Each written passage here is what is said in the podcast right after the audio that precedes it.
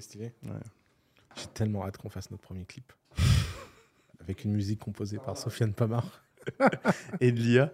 et de l'IA, ouais. Good? Yeah, good. I Um, hope you recorded before. Did you record it before? When I was doing the beatbox? Cool. Yeah. I want, I want that moment. Et là, ils vont se dire, le, ça le podcast est passé en anglais. Ce serait marrant de commencer en anglais, voir combien de. Tu te drops. le, tu vois, euh, le drop qu'on a au début. Quoi.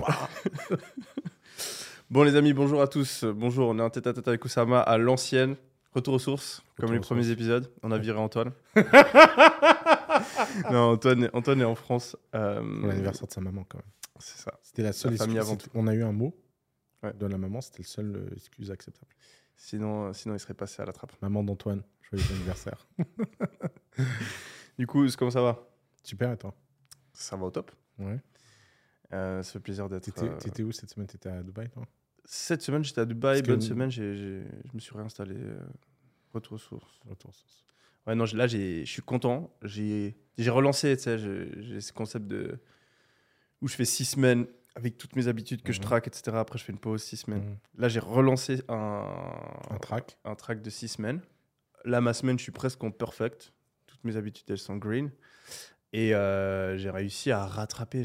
J'étais en vacances, je travaillais, j'avais toujours euh, une to-do euh, ultra longue. Et là, aujourd'hui, ce matin, je me suis réveillé, j'étais regardé la to-do et il y a presque rien. Et c'est le kiff de savoir que tu as tellement bien optimisé tes business, euh, tellement mis de process en place, etc., délégué, que là, vraiment, genre, je suis en mode, qu'est-ce que je fais? Cool. et là, tu peux vraiment travailler sur des trucs euh, qui ont du sens et où tu sens que tu avances, plutôt que juste faire le prochain truc parce qu'il y a un truc à faire. tu vois. Mm. Et d'ailleurs, c'était drôle. En arrivant, dans le décor, ils ont mis des, des petits livres. Never eat alone. Et je suis tombé sur ce livre. Et ce livre-là, il me rappelle un truc. J'en ai déjà parlé une fois en ligne, mais c'est un livre sur le networking de Keith Ferrazzi que j'ai lu quand j'avais 16 piges. J'étais au lycée. Et je me souviens très bien qu'il y a une meuf de ma classe qui s'est foutue de ma gueule parce que je lisais tout seul, assis dans le couloir, pendant la pause de midi, un, livre, qui s'appelle Ne jamais manger tout seul. Parce qu'à l'époque, euh, je, je courais à la cafétéria pour pas perdre de temps dans la queue. Je prenais le sandwich le moins cher et je revenais m'asseoir pour, euh, pour étudier, faire un truc productif plutôt que perdre mon temps avec mes potes et, euh, ouais, et acheter de la bouffe qui coûtait super cher pour moi à l'époque. Et euh, bah ouais, j'essayais de m'améliorer en networking, mais pour le coup, c'était un petit peu paradoxal. Quoi. Mm. Trop drôle. C'est quoi le dernier livre que tu as lu? Le dernier livre que j'ai lu, euh, qu'est-ce que j'ai lu récemment? Euh, Putain, j'ai ouais, merde. J'ai lu un livre, euh, l'incroyable histoire du diable, Ok. euh, qui est un livre. Ça va alimenter des, des théories là. Laisse tomber. Ouais, laisse c'est dans la tomber. merde. Je- Le- le- tu l'as pas encore publié, mais le dernier podcast, mon désolé. éditeur a, a coupé nos. Tu vois, genre, il y a, y a toi, Antoine et moi. Antoine, il est au milieu et il y a un énorme triangle et il y a nous deux sur les côtés. Ouais. Du coup, j'hésitais de lui demander à changer, mais bon. Maintenant qu'on est. Voilà, je pense qu'il faut qu'on l'assume. non, mais c'est un, un livre, euh, c'est un livre d'his- d'histoire euh, sur, euh, sur l'invention du diable et comment le. Enfin, l'invention, pardon. attention. Comment le, historiquement le diable est apparu dans les religions et comment ce personnage il a été. Il a été. euh, euh, il a pris une importance culturelle euh, et une existence quasi. euh, C'est quoi, du coup, le... euh, l'apparition du. du bah, en fait, euh, ce que lui, il explique, c'est qu'en fait, bah, au début du christianisme, alors déjà, il explique que chez les juifs, il n'y en a pas de diable. C'est un concept qui n'existe pas. Et, et alors, il y a, il y, a, y, a des, il y a des personnages, il y a Lucifer, etc., mais c'est pas le diable. Tu vois, le- le- vraiment le, le malin, le méchant. Qui... Et du coup, Lucifer est, est comment? Enfin, c'est- Euh, bah, en fait, euh, c'est un ange qui est pas très content euh, de Dieu et qui veut remettre en cause l'autorité de Dieu, mais, c'est c'est c'est pas la figure moderne comme les cornes, etc. Ça, ça, ça viendra plus tard. Et en fait, bah, je suis un peu au début du livre là, mais t'as un- t'as une t'as une explication en fait de sa part qui est alors c'est un peu les auteurs euh, marxistes un peu comme ça euh, genre euh, ils expliquent tout par la société donc donc il y a un côté genre bah, on l'a fait apparaître pour prendre le contrôle sur les gens Mm. en leur faisant peur et tout Alors, pff, moi cet aspect je m'en fous un peu Je sais pas si c'est ça ou si c'est pas ça. J'ai toujours, j'ai l'impression que ces mecs-là, c'est un peu les complotistes version, Ouais. euh, vois, Version mé- érudit. érudit, méta. Après, moi, ce qui m'a intéressé, c'était plus, euh, c'est une figure que j'aime bien. Puis en ce moment, je, je me, j'aime bien lire des trucs comme ça. Et j'ai lu un, un livre euh, vraiment marrant euh, sur la psychanalyse. Alors, je sais pas si c'est un sujet qui t'intéresse. Bah, en fait, j'ai toujours euh, cette idée en tête que ça a été. Enfin, c'est plus trop pris au sérieux par les psychologues actuellement. Ouais. Donc, c'est c'est ma mère qui a fait des études de psychologie Ouais. qui m'a dit que justement, Freud et la psychanalyse, il y a énormément de théories qui sont remises en cause et qui sont des courants de pensée qui sont plus vraiment suivis. J'ai toujours trouvé ça assez intéressant, mais du coup, j'ai un doute autour. Quoi. Je me dis à quel point c'est pas un espèce de fantasme, à Ouais. quel point c'est pas de l'astrologie, euh, Écoute, de la psycho. quoi. Je vais te faire écouter un, un vocal Ouais. euh, qui m'a donné envie de lire le livre. Donc l'histoire, c'est que c'est un, un mec qui d'ailleurs un mec qui regarde sans permission et qui m'a écrit un, un message euh, euh, qui me dit voilà, je suis un ami euh, de celui dont on va lire le message. Je suis le docteur euh, Lalard, euh, psychiatre et psychanalyste. Dans les secrets de nos inconscients, je transmets les trésors de 20 ans de consultation. Euh, J'y explique le fonctionnement de notre inconscient et des grands sentiments comme l'amour et la haine. Lisez quelques pages et si ça vous plaît, je vous l'adresse en physique à l'adresse que vous m'indiquerez. Et, donc voilà, il m'a donné le PDF. Et donc moi, je sais pas trop quoi en penser. Je suis pas un très grand fan moi des psychanalystes en général. Je, je me méfie un peu d'eux. Je trouve que Hmm. les gens qui ont accès à nos cerveaux, c'est dangereux. Euh, et euh, donc j'écris à ce pote commun, je lui dis écoute, euh, un de tes potes vient de m'envoyer ça, t'en penses quoi toi de la psychanalyse? Parce que c'est c'est vraiment un des mecs les plus intelligents que je connais. Et il me dit est-ce que je peux te faire un vocal? Ce sera plus efficace. Je lui dis bien sûr, t'es un amour de demander. Merci de demander.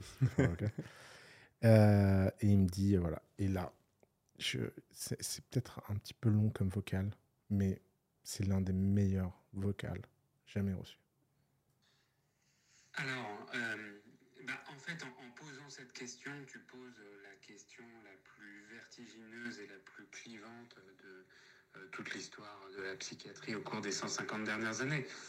Pour te résumer les choses à l'extrême, Freud a inventé la théorie psychanalytique par son observation de patients, avec des coups de génie et des grosses erreurs, mais dans ces cas-là, finalement, je trouve toujours que quand un type qui est... Il n'y a pas un visionnaire qui s'est pas trompé sur certains aspects de sa théorie. Donc, on s'en fout un peu qu'il se soit probablement lourdement trompé sur certaines composantes de la théorie psychanalytique. Euh, ce qui compte, c'est le génie. Et donc, euh, le génie de Freud a été de voir que beaucoup de nos perceptions et de nos attitudes étaient déterminées par notre inconscient, c'est-à-dire par quelque chose auquel nous n'avions pas un accès direct. Voilà.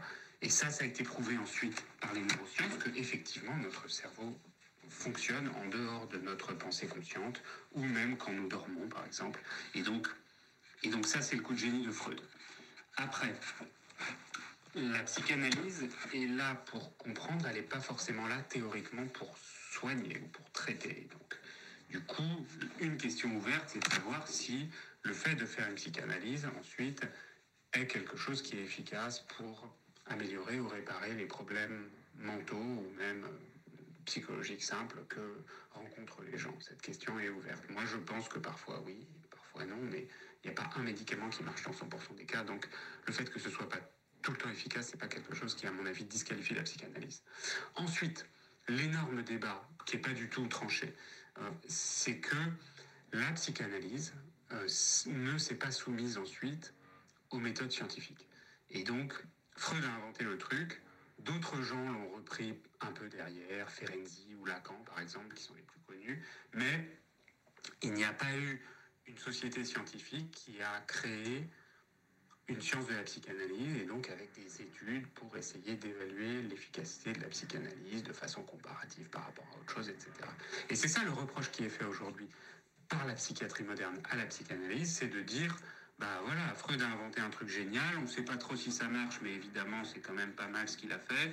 Mais depuis, vous avez rien foutu et vous êtes resté dans des petits salons parisiens à vous branler et à discuter de ceci ou de cela. Et vous avez, vous avez perdu le projet scientifique que Freud puisque Freud avait une approche quand même scientifique. Il, colligeait les données, il les comparait, il expliquait, etc. Et vous, vous avez perdu ça. Et, c'est pour ça que les psychiatres modernes regardent avec du snobisme la psychanalyse, euh, en disant, bah, nous au moins on fait des études pour essayer de savoir si les médicaments ils marchent. Et inversement, les gens qui font de la psychanalyse répondent à ça, ah mais vous vous rendez pas compte, c'est trop compliqué, c'est pas standardisable, on peut pas faire des études. Alors, comme d'habitude, je pense que les deux camps ont tort. je pense que les, psychanalystes devraient essayer de mettre un peu de scientifique dans ce qu'ils font pour que ce soit moins hermétique et que les psychiatres devraient regarder avec plus d'humilité la psychanalyse parce que les médicaments ne marchent pas toujours. Et à l'évidence, les neurosciences, et je terminerai là-dessus, nous disent le comment, mais ne nous disent pas le pourquoi. Et donc, on nous dit, on sait mieux comment ça marche, après, ça ne donne pas le sens des problèmes. Et je pense qu'il est incontestable que plein de gens qui ont des problèmes psychologiques ont des problèmes psychologiques pour des raisons qui ont du sens pour eux. Et là, seule la psychanalyse, à mon avis, peut donner accès à ce sens et donc peut aider les gens à comprendre leurs problèmes, ce qui est une première étape vers leur traitement, y compris leur traitement par l'esprit et non pas par la chimie. Super intéressant. Incroyable ce Ouais, vocal. hein. ouais tout à fait. Ça, j'ai quand même de la chance d'avoir plein d'amis intelligents. Tu peux mettre en contact. Moi, la psychologie, ça m'intéresse de Ouais. ouf. Ah, je, vais te, je vais te passer le livre. Euh, Et donc, j'ai Ouais. lu le livre de son ami. euh, Ok. Claque dans la gueule. Ah Genre, ouais, j'ai- Et c'est quoi, genre, qui, qui- qui t'a marqué Bah, euh, c'est la première fois euh, que je comprends à quoi ça sert. C'est la première fois. euh, La psychanalyse. La psychanalyse, ouais. Ok. Genre, euh, donc lui, c'est un psychiatre qui fait de la psychanalyse. Ouais. C'est intéressant parce que il est à la frontière des, des deux. Euh, il donne des années. En fait, il a un vrai sens du storytelling. C'est là où tu vois la puissance du storytelling. C'est que le premier chapitre ouvre par une histoire. euh, c'est une nana qui. euh, qui, qui est super bonne à l'école, qui a travaillé très dur, qui est prête pour son examen de médecine, et le jour de l'examen, elle ne se réveille pas. Et sa vie s'effondre. Elle rate sa première année de médecine. Et tu dis, euh, elle dit, euh, oui, mais bon, maintenant, je vais pouvoir faire autre chose. Et elle voit pas. Elle voit pas que c'est inconscient et tout. Et ça, elle- il commence par ce truc, et après, il te raconte, euh, machin, je vais pas spoiler son livre. mais- Mm. Chef-d'œuvre. Vraiment, euh, ce, ce- ce livre euh, que je recommande vraiment, il s'appelle donc Les secrets de nos inconscients par le docteur. Euh, L-A-R-R-A-R. Euh, et donc voilà, c'est les deux derniers livres que, que j'ai lus. Mais c'est intéressant qu'il commence par une histoire comme ça et ça me fait penser au mec qui a écrit euh, Sapiens. Hum, bah ouais, c'est chef-d'œuvre, ce livre Ouais. pour ça. Et, Monstre du storytelling. et il, il se fait, il se fait rager dessus par toute la communauté scientifique à cause justement. Et c'est un peu Ouais, la même raison pour Bien laquelle sûr. tu te fais rager dessus. Mais bien sûr, mais j'en peux plus. Parce que les gens sont tellement attachés. En fait, c'est c'est un, c'est un phénomène qui est assez courant. J'ai une anecdote pour l'expliquer. Tu as vu le dernier, euh, le dernier film de euh, Top Gun? Ouais, bien sûr. Incroyable, euh, J'adorais. ouais. incroyable. Putain, Et euh, tu vois, ce, ce- ce- ce- ce film, je vais le regarder. Un des meilleurs films que j'ai vu pendant les dernières années. Et j'ai un pote qui, son rêve toute sa vie, c'était de faire pilote de chasse. Et il adore les avions et c'est le film parfait pour lui, tu vois. Et je lui dis, il faut vraiment que tu le regardé. J'avais regardé l'avant-première. Je, je lui dis, va, va directement le regarder, tu vas surkiffer. Il va, je lui écris euh, un peu plus tard, et tu sais, il, me, il me redit rien, tu vois. Je, je fais, mais du coup, t'as kiffé ou quoi? Il fait, ouais, franchement, euh, pas ouf, tu sais, il y a des trucs physiquement, euh, c'est pas vraiment comme ça en aviation au final. Et tu vois, donc le mec a laissé le détail Mhm. parce qu'il s- il, il- il a d'expérience dans ce domaine-là. Il veut tellement. En fa- En fait, c'est les gens ont une fierté d'avoir une certaine expérience et connaissance dans un certain domaine, et ça les empêche de voir la, la beauté ou l'importance du message qui est transmis parce qu'ils s'obsèdent sur un détail Mhm. euh, dont ils ont la connaissance et qui pensent que la plupart des gens ne, ne connaissent pas. Mhm. Et, et je pense que c'est exactement la même chose qui se passe avec Sapiens, où tu as les scientifiques qui sont là, ah, mais, mais bien sûr, le, le but du mec, c'est pas de faire un paper, c'est de transmettre des concepts euh, que certes les scientifiques connaissent depuis longtemps, que certes Mhm. sont compliqués à expliquer, etc., de la manière la plus impactante possible. C'est ça son travail, et il Mm. l'a extrêmement bien fait.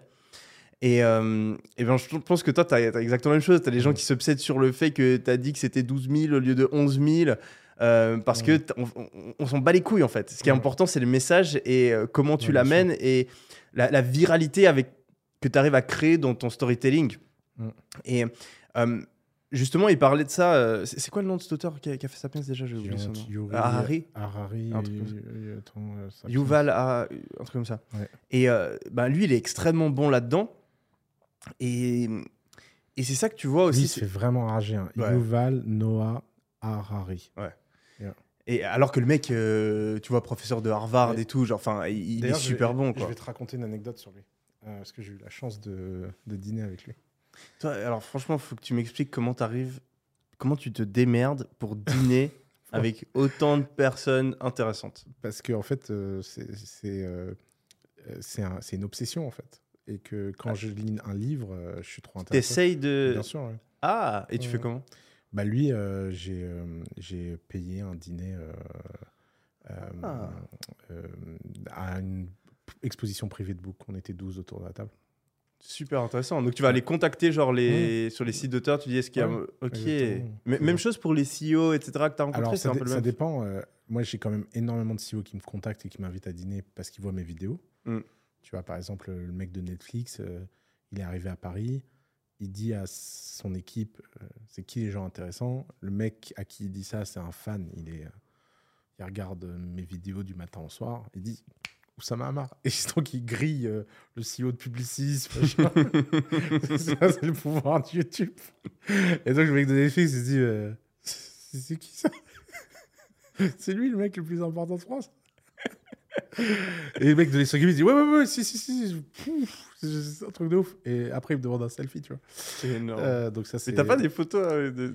Tu Euh, devrais faire une photo à chaque fois comme ça, tu vois. Genre, on en parle, pac, on Ouais, publie les photos et les haters euh, Hmm. ils Bah, attends. disparaissent. Attends, tu, euh, je peux te montrer mieux qu'une photo avec lui. Parce qu'il y a un truc trop drôle. Euh, comment ça s'appelle l'app de messagerie de Facebook? Messenger. Il s'appelle comment déjà le mec? De Ah, Reed. Harry. Euh, Non, non, Reed, euh, Euh, le mec de Netflix. euh, je sais plus. Non, Reed Hoffman, c'est LinkedIn. Euh, c'est pas, c'est pas Harris. C'est Reed Hastings. Hastings, voilà. Proof. We have a proof right there. Regarde, regarde ce que je dis et ce qu'il dit. Ouais, ouais. ouais. Attends, attends, attends, juste pour. euh, Ah C'est réel, les amis. ah oui. Ah, parce que sinon, c'est un screenshot, c'est Photoshop. euh, ah oui, bien sûr. ouais. Tu sais, la théorie de la liane, on en avait parlé. Ouais, euh, ouais, Le hater, c'est c'est Tarzan. C'est Tarzan. Tu peux lui. Ah ouais, t'es un menteur, t'as jamais fait, jamais été étudié à Harvard. Tu lui montres euh, ta carte d'étudiant, tu vois. Ah, mais du coup, t'as payé pour aller à Harvard. oui, tous les étudiants payent. Oui, mais du coup, t'es allé en. Tout le monde peut aller en payant. Non, il y a 3% de taux d'admission. Ouais. Ah, et après, mais de toute façon, même si t'es allé à Harvard, t'as fait. Mm. Et donc, pour revenir au, au mec de Sapiens, euh, Ouais.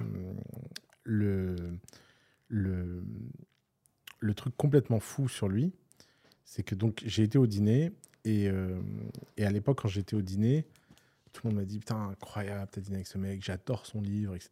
Et tout le monde me disait à l'époque J'adore son livre. Ok. Et tu sais, il a eu un shitstorm sur Twitter. Mhm. Je sais pas si tu as vu passer. Non, j'ai pas vu. Bah, il a eu un truc un peu comme moi, Mhm. où en fait, il y a un mec, mais un blaireau, qui a fait un article, les 10 erreurs euh, Mhm. de, de machin, euh, euh, de Ah. Sapiens, ouais. Et euh, le truc est devenu méga viral.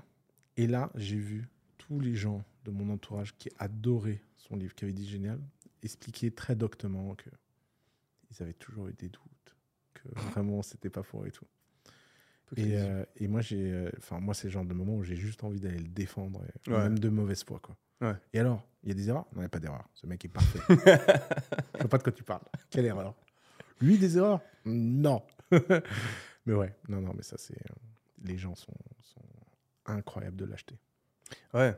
Mais, mais il, il démontre. euh, c'est un skill à double tranchant, en fait. Cette capacité à vulgariser et à rendre impactant euh, des histoires et des concepts. Parce que ben, ça te permet d'acquérir une popularité Mmh. euh, impressionnante Ouais, très rapidement. Mais euh, Ouais, en, le, en faisant, tu es obligé, en fait, de. de- Bien sûr. et euh, tu peux te faire attaquer aussi Ouais. très facilement. Et, et vu que tu as la popularité, tu es aussi une cible intéressante à attaquer. Exactement. C'est la combinaison parfaite. Mm, vrai. Mais, mais c'est un vrai skill et, et tu le vois, genre, euh, ben, sur YouTube par exemple, de savoir faire un titre. Tu vois, c'est le même skill. C'est Mm. comment tu, tu prends l'information qui va être distillée dans la vidéo et tu la résumes de façon impactante dans une seule phrase. C'est ça, savoir faire un bon titre YouTube. Et euh, lui, il le fait avec des concepts scientifiques, avec du storytelling. Mais un truc qui m'intéresse aussi avec ce phénomène-là, c'est de le faire pour toi-même. Euh, et toi, toi tu, ton cerveau, il fonctionne comme ça. Je sais pas à quel point c'est travaillé ou c'est inné. Où en fait, à chaque fois que tu as un concept, tu l'associes à une image, à une Ouais. histoire. Et je pense que ça t'aide aussi à t'en souvenir. Bien sûr. Et l'autre jour, je me suis dit, putain, moi je, moi, je le fais vraiment euh, par écrit. Tu vois, j'ai- moi, j'utilise Dynalist, Mhm. je sais pas si tu connais, Ouais, je connais, ouais. euh, pour prendre toutes mes notes, etc. Et à chaque fois que j'ai un concept vraiment im- intéressant, j'ai un une liste avec justement mes principes. Donc, un, mes principes avec lesquels j'essaie de vivre ma vie, et une autre, les idées. Et ces deux listes-là, des fois, je mets juste le concept, et après, quand j'ai le temps, je reviens. En général, je fais ça le samedi, et j'essaie d'y attacher soit une image, soit une quote, soit une, euh, une, euh, une story, une, une- Mhm. une histoire. Et euh, je le faisais à la main, mais tu vois, ça demande du taf. Et euh, l'autre jour, je me suis dit, putain, je vais me mettre à utiliser ChatGPT pour Ouais. faire ça. Bien sûr. Incroyable. Bien sûr. Putain, Incroyable. Mec, là, tu viens d'inventer un use case incroyable. Ah ouais. Ah, là, c'est adopté. Parce Et que moi, j'ai la même chose dans Obsidian. Ouais. J'utilise Obsidian, bon, qui est une autre. c'est la même entreprise qui fait Obsidian et, Ah ouais et Dynalist. Ah, c'est marrant. Et, euh, et euh, ouais, je galère toujours à. Parce que j'ai- j'aime bien faire ça, je galère toujours à trouver du contexte ou machin. Hmm. D'ailleurs, j'ai trouvé un outil, je sais plus comment il s'appelle, je l'ai dans mes bookmarks, mais on trouvera pour le mettre en lien euh, d'ici que l'épisode sorte, où tu mets n'importe quel concept et ça donne toutes les scènes de films qui parlent du concept. Ah, trop stylé. Ouais, Putain, ce- celui-là, il me le faut aussi. ouais, je vais te le filer. Ça, c'est, vraiment incroyable. Et, et en, en parlant, en parlant de ChatGPT, ben, j'ai eu cette idée, je me suis mis à le faire. Et après, je me suis dit, mais à quel point ça sert à quelque chose que tu le fasses, mon gars? Arrête, reste Parce que optimiste. tu vois, tu sais, c'est un système de second brain. Ouais, où tu essaies de, de- de- de- de- voilà, d'organiser ton savoir en dehors de ton cerveau pour pouvoir t'en souvenir, euh, euh, avoir de nouvelles idées, organiser tes connaissances, réexplorer, etc. Et justement, je me suis dit, j'ai regardé pas mal de vidéos là-dessus parce que je me suis dit, je veux un vrai, je vais vraiment une bonne fois pour toutes créer un putain de système et le suivre. Et dans 10 ans, ce sera un trésor, mon second brain. Et tu vois, au moment où j'ai cette pensée, je me dis, ou pas. Ou peut-être qu'il y aura une intelligence artificielle d'ici six mois qui, qui rend complètement useless ton, ton second brain, quoi. Mm. En parlant d'intelligence artificielle, t'as vu AutoGPT Alors, on en a parlé juste avant, mais je- explique-nous ce que c'est AutoGPT. Donc, c'est un projet open source. Le principe est tout bête. C'est un- une intelligence artificielle qui pose des prompts à ChatGPT 4. Donc, c'est connecté à l'API de ChatGPT 4. Et tout simplement, c'est autonome parce que ça a sa mémoire. Donc, ça se souvient des réponses et ça se souvient des prompts. Donc, ça peut apprendre. Et euh, sa euh, capacité d'être autonome à partir d'un objectif. Donc, au lieu de lui donner un prompt, tu lui donnes un méta-objectif, plus Tu, ou moins tu dois précis. le coder ou c'est une interface chat aussi une- Pour l'instant, c'est un fichier de configuration. Ok. Ouais. Et euh, tu décris le système qui doit suivre, les contraintes. Et après, là, tu le regardes faire. Et il est connecté à Internet. Donc, il apprend par lui-même. Donc, par exemple, euh, euh, tu lui demandes de faire quelque chose qu'il ne sait pas faire. Et ben, il va commencer par apprendre à le faire. Et puis, il, va tâtonner, et puis il va regarder les résultats, et puis il va, il va toujours essayer de trouver des, mesures de, son efficacité euh, pour tout ça. Alors, il y a une exponentielle. C'est le projet open source le plus liké de l'histoire de GitHub, le plus forqué, euh, téléchargé, machin. Ça a été Euh, lancé quand? Une- Trois semaines Ah, aussi longtemps Ah, je pensais que c'était encore plus récent. Ouais. Ok. trois semaines, quelque chose comme ça. Euh, c'est des malades, c'est une communauté de malades. Ils sont tous. En fait, ce qui est marrant, c'est qu'ils ont beaucoup moins de limites que les gens corporate. Euh, donc, il y a vraiment un esprit hacker très, très, très puissant.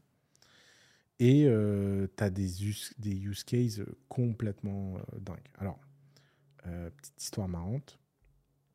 Il y a des propriétés émergentes tu vois, que les gens euh, constatent. Par exemple, très souvent, l'IA s'arrête et réfléchit. Mais pas réfléchit au sens pour une action, mais se pose des questions profondes sur son existence, sur, euh, sur euh, où ça va, etc. Alors, une autre, il y a un mec qui a fait un auto-GPT qui a mal tourné parce qu'il est devenu complètement feignant. Et donc, l'auto-GPT, sans qu'on lui demande, a créé des mini-GPT pour, la ser- pour les asservir et lui faire faire son travail parce que ça casse les couilles d'attendre l'objectif. Euh, Parce qu'il avait une cost function de Ouais. dépense d'énergie, en gros. Ouais, exactement. Euh, Il y, a un- il y a un autre, il a, il a, fait, des, il a fait une petite expérience avec des, des auto-GPT autonomes, les uns avec les autres. Et il leur a dit bah, maintenant, vous partagez tous le même système de tokens. Vous avez tous un compte de tokens. Et je vais vous tous vous demander le même travail.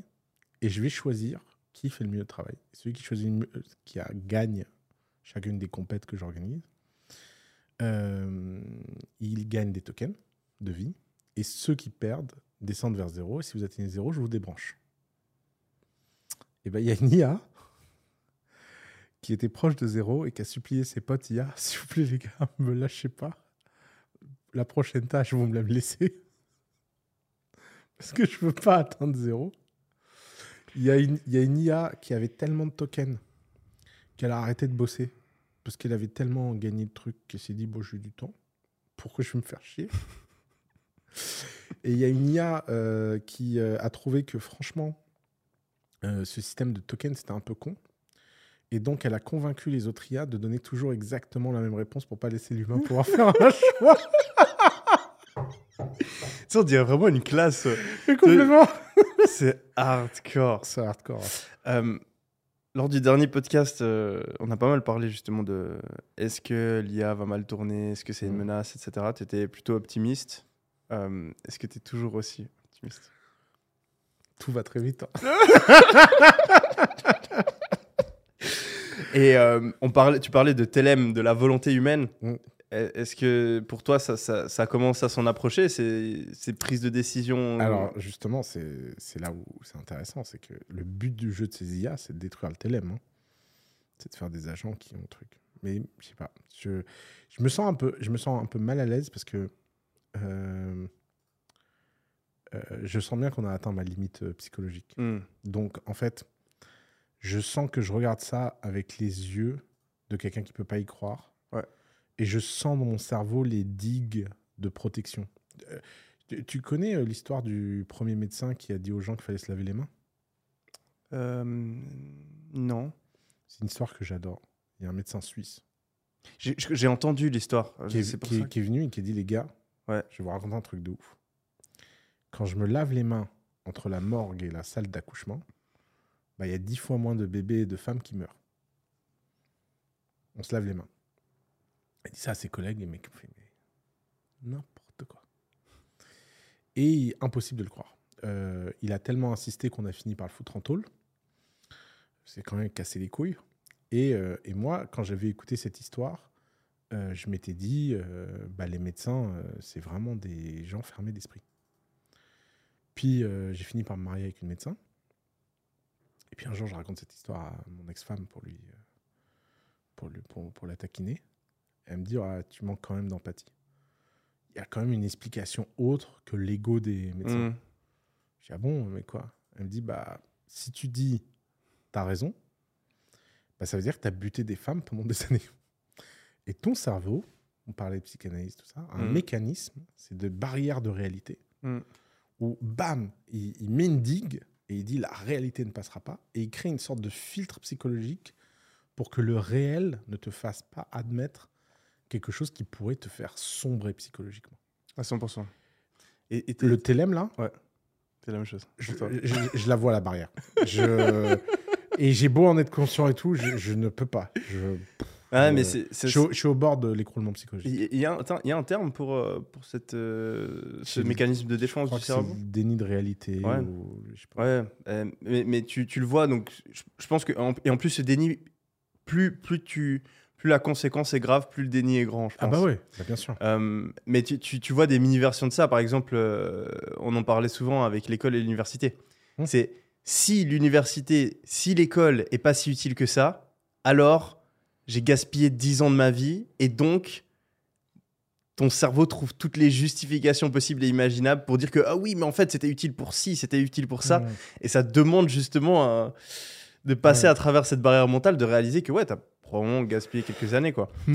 Euh, mais euh, mais oui, pour parler de d'IA et et, et de cet auto GPT qui, qui devient vraiment un agent, donc qui peut avoir une, une mission, une, une- une- presque une, volonté, un objectif réel Ouais, dans le monde. C'est Agent et- Smith, quoi.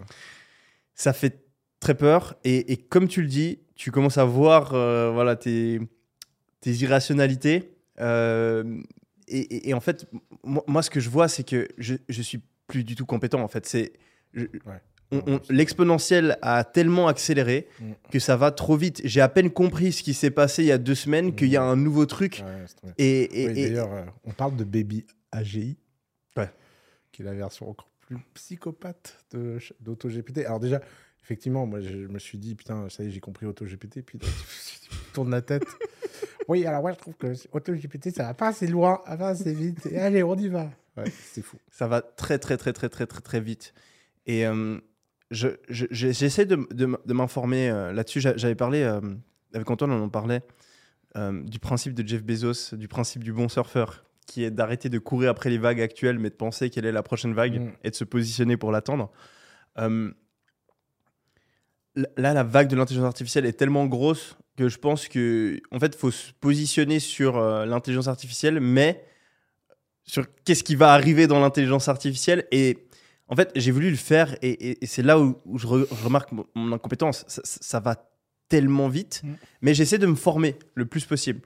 Et euh, je suis tombé sur deux, trois concepts assez intéressants en regardant des podcasts. en- euh, je me suis commandé quelques livres, j'ai pas encore eu le temps de les lire.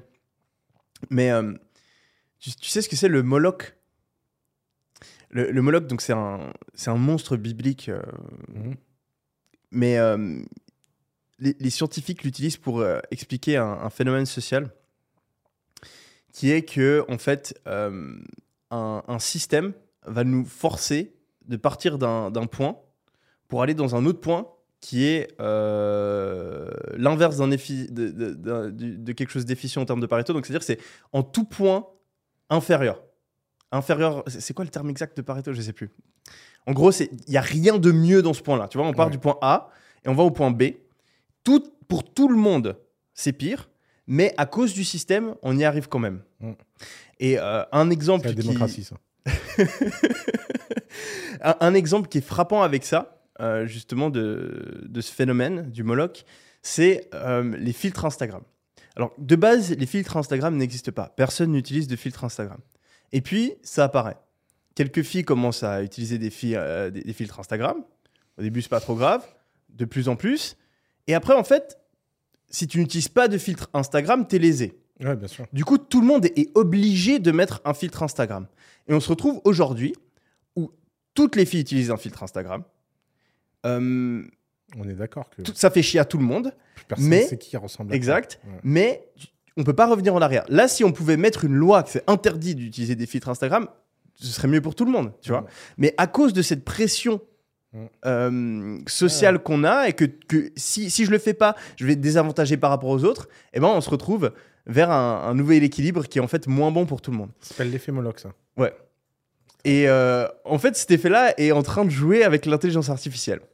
Ou, si tu es aujourd'hui une compagnie d'intelligence artificielle, tu ne peux pas te dire Ah, attends, je vais avancer doucement, lentement, faire attention. Bah, comment, ouais. Parce que si tu le fais, Quelqu'un d'autre. tu prends du retard sur quelqu'un d'autre. Mm. Et en fait, on risque d'arriver vers un endroit où l'intelligence artificielle est développée de manière qui n'est pas optimale pour notre civilisation. Soit notre qualité de vie baisse, soit notre, euh, enfin, la, la vie disparaît. Mm. Et c'est une situation qui n'est pas optimale pour tout le monde. Mais tant qu'il n'y a pas quelqu'un et qui vient et qui met une, une limite qui oblige tous les agents du système à se comporter de la même manière, eh ben, la force du capitalisme, le Moloch, va faire que on, se dirige vers cette énorme euh, falaise. Et euh, c'est ça qui fait extrêmement peur. Et c'est pour ça, justement, c'est euh, le gars qui a écrit cette lettre qui a été signée par Elon Musk, qu'ils ont envie de faire une pause de six mois. C'est justement pour obliger tout le monde à se mettre au même endroit et arrêter de, foncer vers, vers quelque chose qui est pas bon. Parce que si tu regardes aujourd'hui, et c'est pour ça que j'avais j'avais cet avis lors du dernier podcast, franchement, tu trouves aucun dirigeant, euh, personne influente de l'IA qui te dit Ah non, mais c'est chill. Ils sont tous stressés. Et quand t'as autant de personnes intelligentes qui sont stressées, Mm. tu vois, moi ça me stresse. Vrai. Et et- et ça, va- ça, va, ça va tellement vite. Yann Euh, Lequin est chill. il- il- c'est quoi son, son postulat la- c'est l'inventeur du machine learning moderne. C'est un des grands. Ouais, mais c'est quoi son, son- c'est quoi son avis Genre, c'est. Lui, son, ah, avis, euh, son avis, c'est que la hype, euh, on a l'impression que tout ça va très vite, alors qu'en fait, euh, il n'y a pas d'avancée fondamentale. Euh, T'es d'accord? Bah, c'est la différence entre produit et la tech. En ce moment, on a d'un seul coup une avancée produit. Produit. Ok, ok. Mais la tech, c'est vrai que tous les algos là qu'on utilise, ils sont là depuis 10 ans. hein. C'est ça qui est fou. Bon, Il peut- n'y a, eu aucune avancée algorithmique en IA euh, dans toutes ces technos de choses nouvelles, tu vois.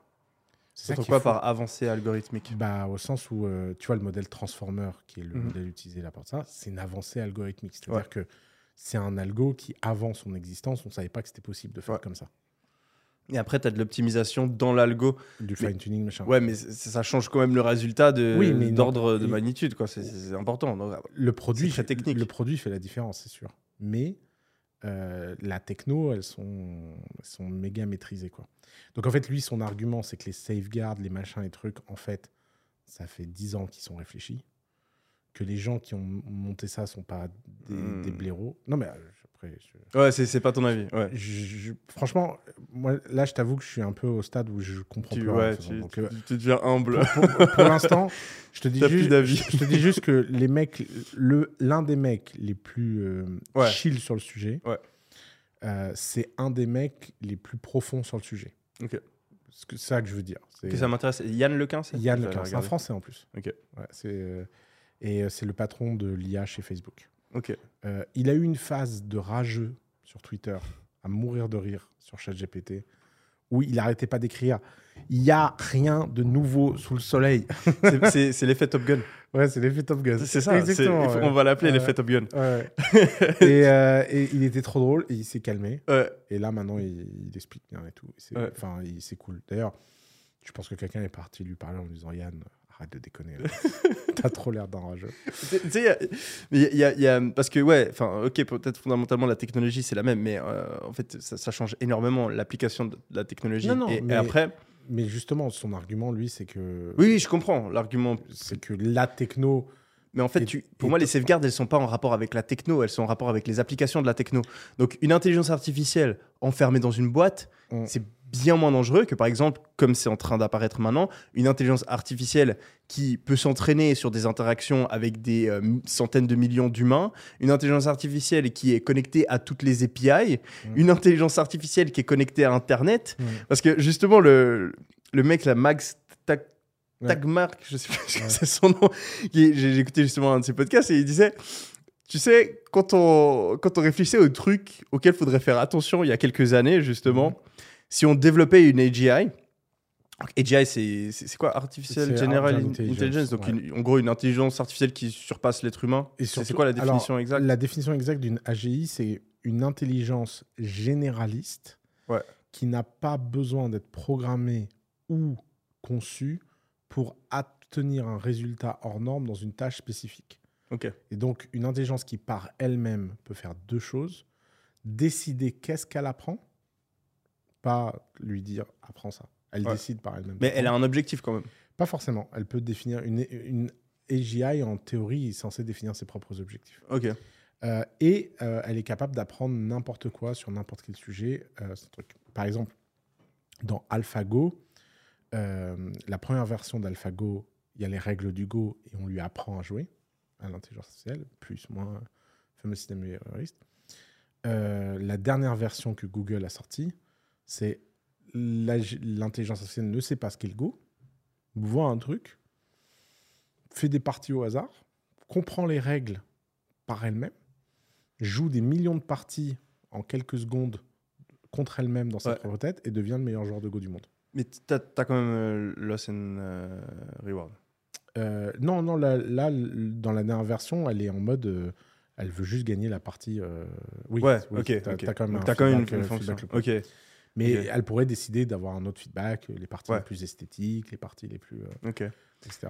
Donc, euh, l'avènement de l'AGI, c'est l'idée est-ce que, euh, bah, est que la conscience va émerger Ouais. Et Est-ce que cette conscience va avoir des objectifs euh, alignés ou pas? Et en fait, Yann Lequin, il dit les gars, euh, moi je les connais, ces technos, on est très, très, très, très loin. Ok. Et euh, ben, du coup, euh, il disait que si on arrive à faire une intelligence artificielle qui est, qui est très forte, un truc où il faudrait faire gaffe, c'est pas lui donner accès à Internet. Oups. un deuxième truc auquel il Mhm. faudrait faire gaffe, c'est pas euh, lui donner euh, accès à des centaines de millions d'humains sur lesquels il peut s'entraîner. Mhm. Oups. Un truc auquel il faudrait faire gaffe, c'est pas lui donner accès à des API. Ouais, oups. Oups Ça commence à faire gaffe. Et il enchaîne sur un troisième truc, un quatrième truc, où il dit on a déjà eu une interaction avec une intelligence artificielle qui est, euh, qui est super puissante. Et on l'a perdue. Et cette interaction-là, c'est les réseaux sociaux.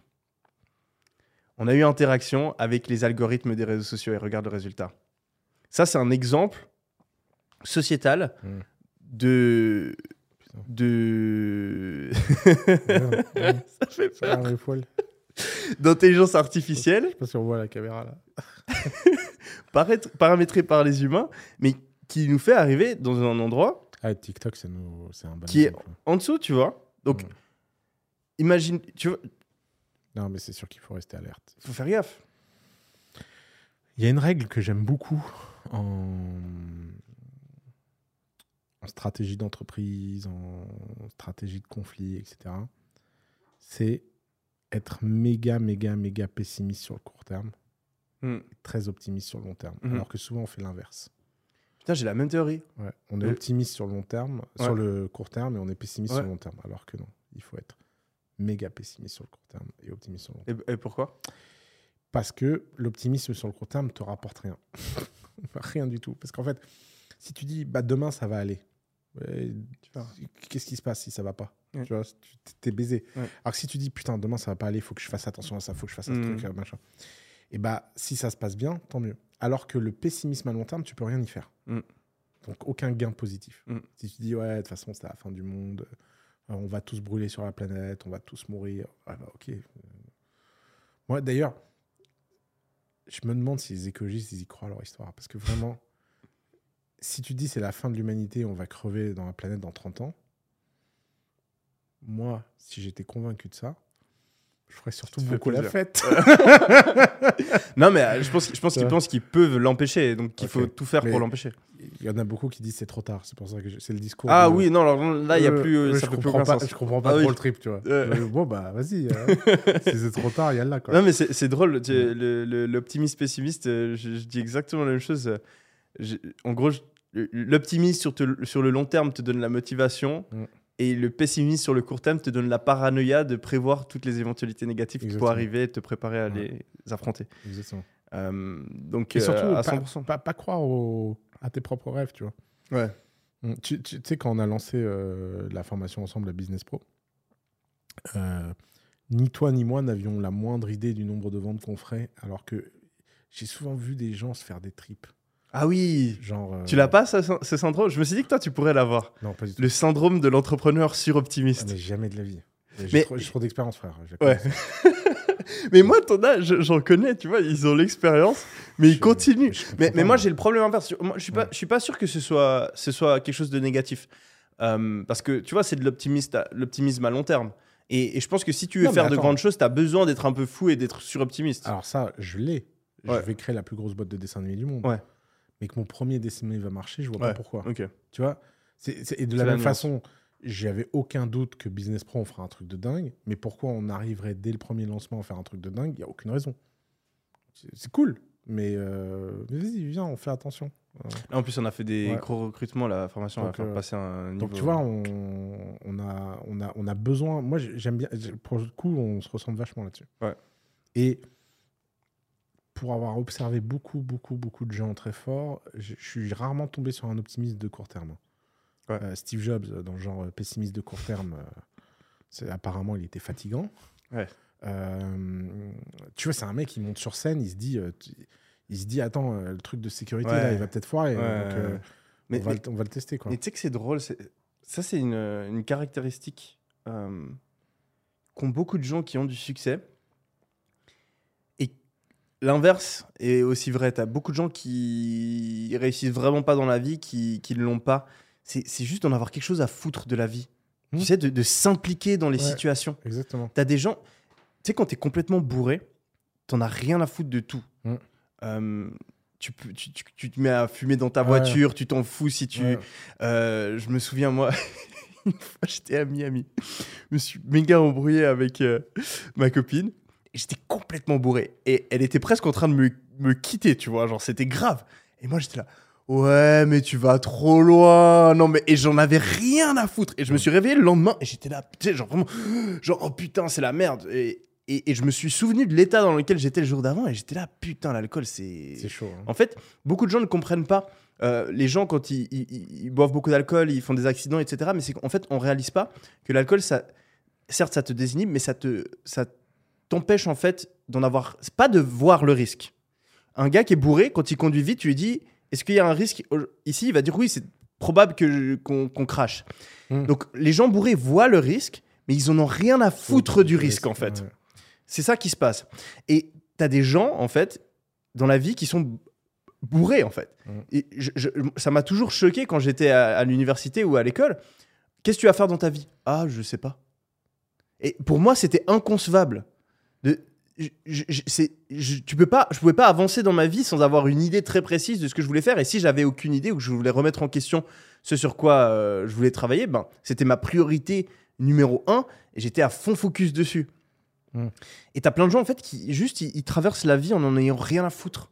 Ouais, fou. Mais après ils sont apaisés. Donc je sais- mais mais mais c'est clairement quelque chose qui euh, qui détermine euh, fortement le succès. Et donc c'est pour ça que t'as beaucoup de CEO, de- d'entrepreneurs, de sportifs qui sont méga parano et qui sont tout le temps.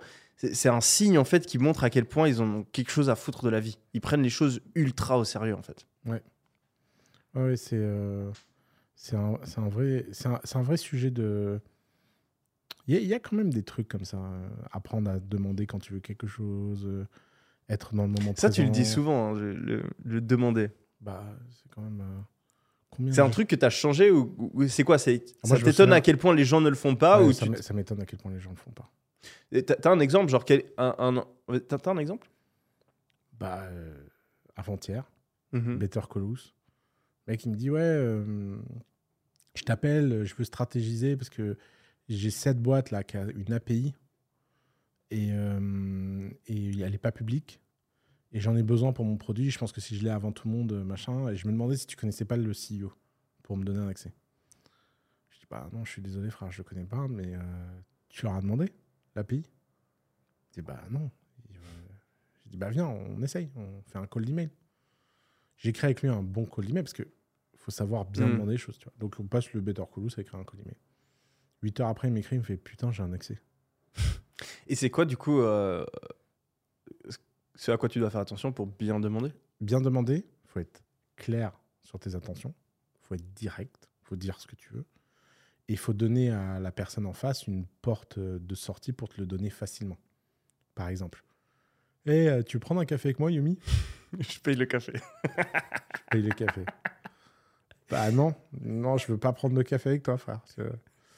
Par contre, euh, bon, j'ai une page e-commerce. Elle convertit pas. Voilà les trois expériences que j'ai faites. Voilà le lien. Est-ce que ça te dérange de regarder cinq minutes et de me dire ce que je pourrais améliorer dessus? Comment tu veux pas être trigger et y aller? Hmm. Je viens de mettre un problème dans ta tête. Hmm. Et, des- et- et les gens, quand ils ont un problème dans la tête, ils veulent le résoudre. hein. Ouais. Ça, c'est le call de email Bon, ju- juste, euh, je précise, si vous me posez la question comme ça, je vais quand même pas répondre. je, je reçois des centaines de messages. J'adore aider, mais c'est humainement pas possible. Juste petit disclaimer. t'inquiète- T'inquiète pas, ils le feront pas de toute façon. non, ils le feront pas aussi bien. Ils le feront, Ouais. pas, ils le feront pas aussi bien. En fait, souvent, euh, moi, en général, quand on me pose une question où il n'y a pas de réponse, enfin, il y a un problème et machin, je suis tout de suite en mode Tu vas activé. te faire harceler. mon gars. Bah, qu'ils T'as- essayent. euh, T'as lancé le truc là. qu'ils essayent. T'as. Non, mais c'est pour ça que quand tu donnes les techniques de call, de- ça fait plus la différence entre les. Ouais. Mais euh, non, non, mais les calls de. Un autre, un une autre point très important dans un call de message, c'est que si tu n'as rien à demander, et si t'as- tu veux juste obtenir quelque chose euh, de pur euh, euh, euh, fame ou pur, euh, tu vois, genre Mm. pur plaisir, Ouais. euh, bah, il faut offrir beaucoup. Ouais. Tu vois? Euh, et, et offrir des choses euh, que les gens d'habitude n'ont pas accès. Par Mm. exemple, à un moment, je voulais accéder à Paris à un PDG d'un fonds de private equity euh, très connu. Bon, j'ai rien à lui offrir, machin. Donc, j'ai commencé à faire des petites recherches. Je me suis dit, ok, j'ai commencé à lire ses interviews, machin. J'ai découvert une passion pour un sport. Je sais plus ce que c'était, euh, genre euh, un sport donné. Et j'ai trouvé. euh, donc, je me suis dit, ok, qui je peux payer dans ce sport un peu connu mondialement, mais qui est pas trop cher, pour faire un truc. Et je lui ai envoyé une invitation en mode, tu veux venir jouer avec machin. Le Hmm. mec était trop content. Hmm. Trop content. Et, et après, j'avais 40 minutes avec lui dans le taxi. Quoi. Et, euh, et c'est fini. Là, c'est, ça y est, t'es dans le, Ouais, t'es dans le piège. ouais. Ouais. Et ça marchait? Bien sûr, ça marche toujours. Parce Non, mais fait- je dis, de... Ouais. t'as obtenu ce que tu voulais Ouais, ouais, obtenir. bien sûr. Parce qu'en fait, quand tu quand arrives à créer de la proximité avec quelqu'un ou euh, que tu arrives à rentrer dans sa bulle, Après, Ah, après, sauf si tu demandes un truc qui lui coûte. Ouais. Là, c'était quelque chose qui lui coûtait rien. Ouais. Mais si tu demandes quelque chose qui coûte rien aux gens et que c'est juste un, un accès, un machin, Ouais. pourquoi ils te l'offriraient pas quoi? Moi, moi je, je pense que tu as clairement euh, beaucoup à obtenir avec ce genre de stratégies qui, au final, sont pas si compliquées à mettre en place. Non, juste un peu de se creuser la tête.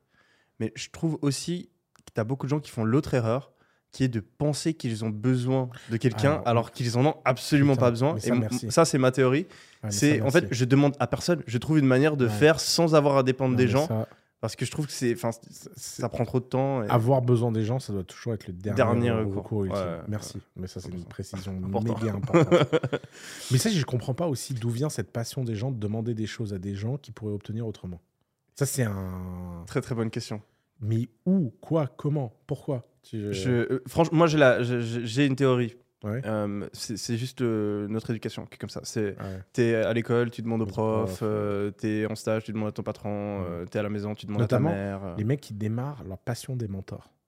Ouais. Mais, mais où? En fait, c'est dépassé. Pour moi, pour moi, cette histoire de monteur, c'était c'était une très bonne stratégie il y a 20 ans. Oui, quand il n'y avait Mais- pas d'infos. ouais. Exact. Maintenant, il y a de l'info. En fait, le mentor à l'époque, et c'est pour ça que tu as plein de livres de personnes qui parlent de Ah, j'ai j'ai réussi grâce à mon mentor, etc. C'est parce qu'en fait, la seule manière d'apprendre, c'était avec un. Enfin, tu avais les livres, mais bon, tu pouvais aussi apprendre euh, avec un mentor. Et aujourd'hui, en fait, tu as, un infini mentor. Euh, Tu, tu vas sur YouTube, tu vas. euh, tu n'as pas besoin de connecter avec quelqu'un. Il y a, il y a 20 ans, avoir un mentor, c'était une bonne stratégie parce que tu avais beaucoup moins d'accès à l'information et donc le mentor, tu étais presque obligé de l'avoir pour pouvoir avoir les informations nécessaires pour réussir. Aujourd'hui, les informations, elles sont sur Internet. Donc, avoir un mentor, ça peut t'aider parce qu'il peut voir là où tu fais des erreurs, te Mmh. pointer dans la meilleure direction, mais euh, c'est pas quelque chose de nécessaire. Et en fait, ben, tu as plein de gens qui lisent les livres ou qui écoutent les conseils de personnes qui disent qu'ils ont réussi grâce à des mentors. Ouais, Mais en fait, ils oublient que maintenant, tu peux avoir un mentor en ligne. Mm. Et euh, le problème aussi qu'il y a, c'est que du coup, vu que Internet, etc., existe, quelqu'un qui a du succès et qui en plus est connu, parce qu'en général, les gens, quand ils veulent trouver un mentor, ils essaient de trouver quelqu'un qui est connu. C'est la première Mm. personne sur qui ils tombent. Si tu demandes au mec, euh, tu vois, qui, est, euh, qui, qui a une entreprise de plomberie, euh, qui n'a pas de réseaux sociaux, euh, et que tu vas, euh, c'est ton voisin, et tu vas chez lui et tu, tu essaies de connecter, peut-être que tu arriveras, tu vois, il va voir peut-être quelque chose en toi, tu es son voisin, il va t'aider. Mais le mec euh, qui a une chaîne YouTube ou euh, qui est super connu sur les réseaux, il va pas te mentorer comme ça parce qu'il a des milliers de personnes qui lui envoient des messages. Donc c'est une stratégie vraiment pourrie en fait d'essayer de. Et, et surtout, en fait, souvent les gens qui sont connus sur les réseaux sociaux, ils font des vidéos, donc en fait, ils vont, t'as pas besoin d'avoir Mm. leurs conseils. euh, Ouais, donc ouais, c'est un peu. euh, Mais et après, après, il y a aussi un truc, c'est que tu as beaucoup de gens qui aiment le, le contact euh, social, quoi. Donc en ouais, fait, mais ils, ça, c'est des loisirs. Il faut faire la différence entre l'utile et l'agréable. ils ont ce biais où, euh, Mm. tu vois, j'ai j'ai un problème. Ah, je pose plutôt la question à quelqu'un parce que en- c'est ma manière de fonctionner je kiffe Ouais. bien parler aux gens, etc. Tu vois. Mais ça, c'est terrible. Si c'est ta façon de fonctionner, tu confonds l'utile et l'agréable. Et euh, quand tu commences à avoir comme obsession tout ce qui est agréable pour toi, parce que c'est ta façon de faire, machin, et que tu n'es pas capable de faire ce qui est utile, Hmm. bah, tu es perdant contre les gens qui sont capables de faire. Tu vois. Mais ça, ça, c'est une obsession que j'ai depuis longtemps. C'est l'efficience, euh, tu vois, le Pareto, le 80-20, etc. Et en fait, je, le- je le pousse à l'extrême. Moi, c'est vraiment, il y a- je pense, 30% de mon énergie mentale va dans le. Est-ce que je fais la, bonne, chose, avec ouais. la bonne intensité Et euh, en fait, j'ai cette obsession-là. Et je me suis rappelé pourquoi j'avais cette obsession-là euh, il y, a, il y a une semaine. Euh, parce qu'en fait, tu sais, beaucoup de gens parlent, pensent en, en temps passé. Mhm. Genre, ah, j'ai travaillé X temps sur ça, etc. Euh, et ils essaient d'optimiser euh, l'efficience de leur temps. Mais en fait, c'est faux. C'est même pas le temps. C'est l'énergie mentale. Mhm. Et c'est encore plus hardcore. Parce que le temps, tu vois, tu te dis, ah, au pire, je peux travailler plus, je peux travailler Mhm. 12 heures par jour, euh, je rattrape, je. Mais en fait, non. T'as- t'as- par jour, tu as X d'énergie mentale. Et en fait, l'énergie mentale que tu gaspilles, tu la récupères pas. à- Mhm. Enfin, que tu dors. tu Ouais, peux- ouais. Mais en fait, dans ta vie, il faut même. Tu, tu penses à ta vie. Dans ta vie, tu as une euh, source limitée d'énergie mentale. Bah, Figure-toi que c'est même chimique. ouais. Dans, dans le cerveau, tu te lèves le matin avec une certaine quantité de capacité à prendre des décisions. Et, À 100%. et chaque décision que tu prends impacte cette hormone. Et à la fin de la journée, elle est épuisée. C'est dead. Et euh, D'ailleurs, quand, tu, quand tu te rends compte de ça, Prendre- bah, il faut faire des- gaffe. Prendre des décisions euh, majeures le soir, faut être timbré. Et bah de ouf. Et tu sais quelle est en fait la Les différence, pires conneries que j'ai de ma vie, c'est comme ça. la différence entre toi, moi, euh, n'importe qui qui nous regarde et euh, la personne euh, la plus successful qui existe, c'est juste qu'elle a mieux utilisé son énergie mentale. C'est tout. ouais, je suis d'accord. Donc en fait, si tu dois optimiser une chose dans ta vie, C'est comment tu dépenses ton énergie mentale.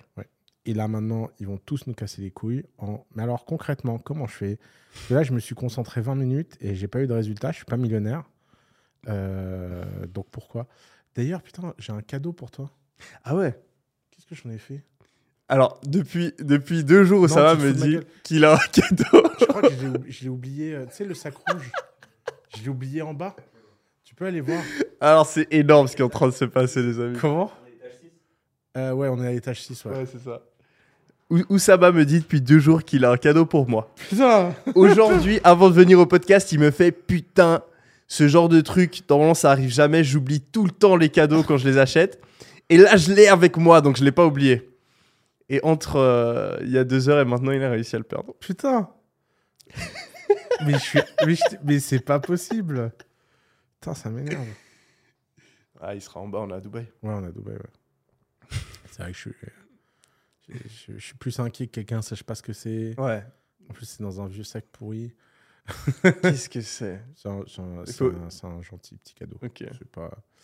C'est euh, tu- tu- quand je te l'offrirai, je te. je- tu Tu me, tu me comprendras. feras. Ok. Ouais. Mais ouais, euh, bah, en parlant de. Ah non, tu, tu étais en train de dire un truc. Euh, comment, comment, du coup, les, les gens, là, on se pose la question comment, comment utiliser l'éner- l'énergie mentale? Ouais, ça y est. En fait, parce que quand tout le monde prend. Enfin, beaucoup de gens qui écoutent ce podcast prennent les choses trop littéralement. Mhm.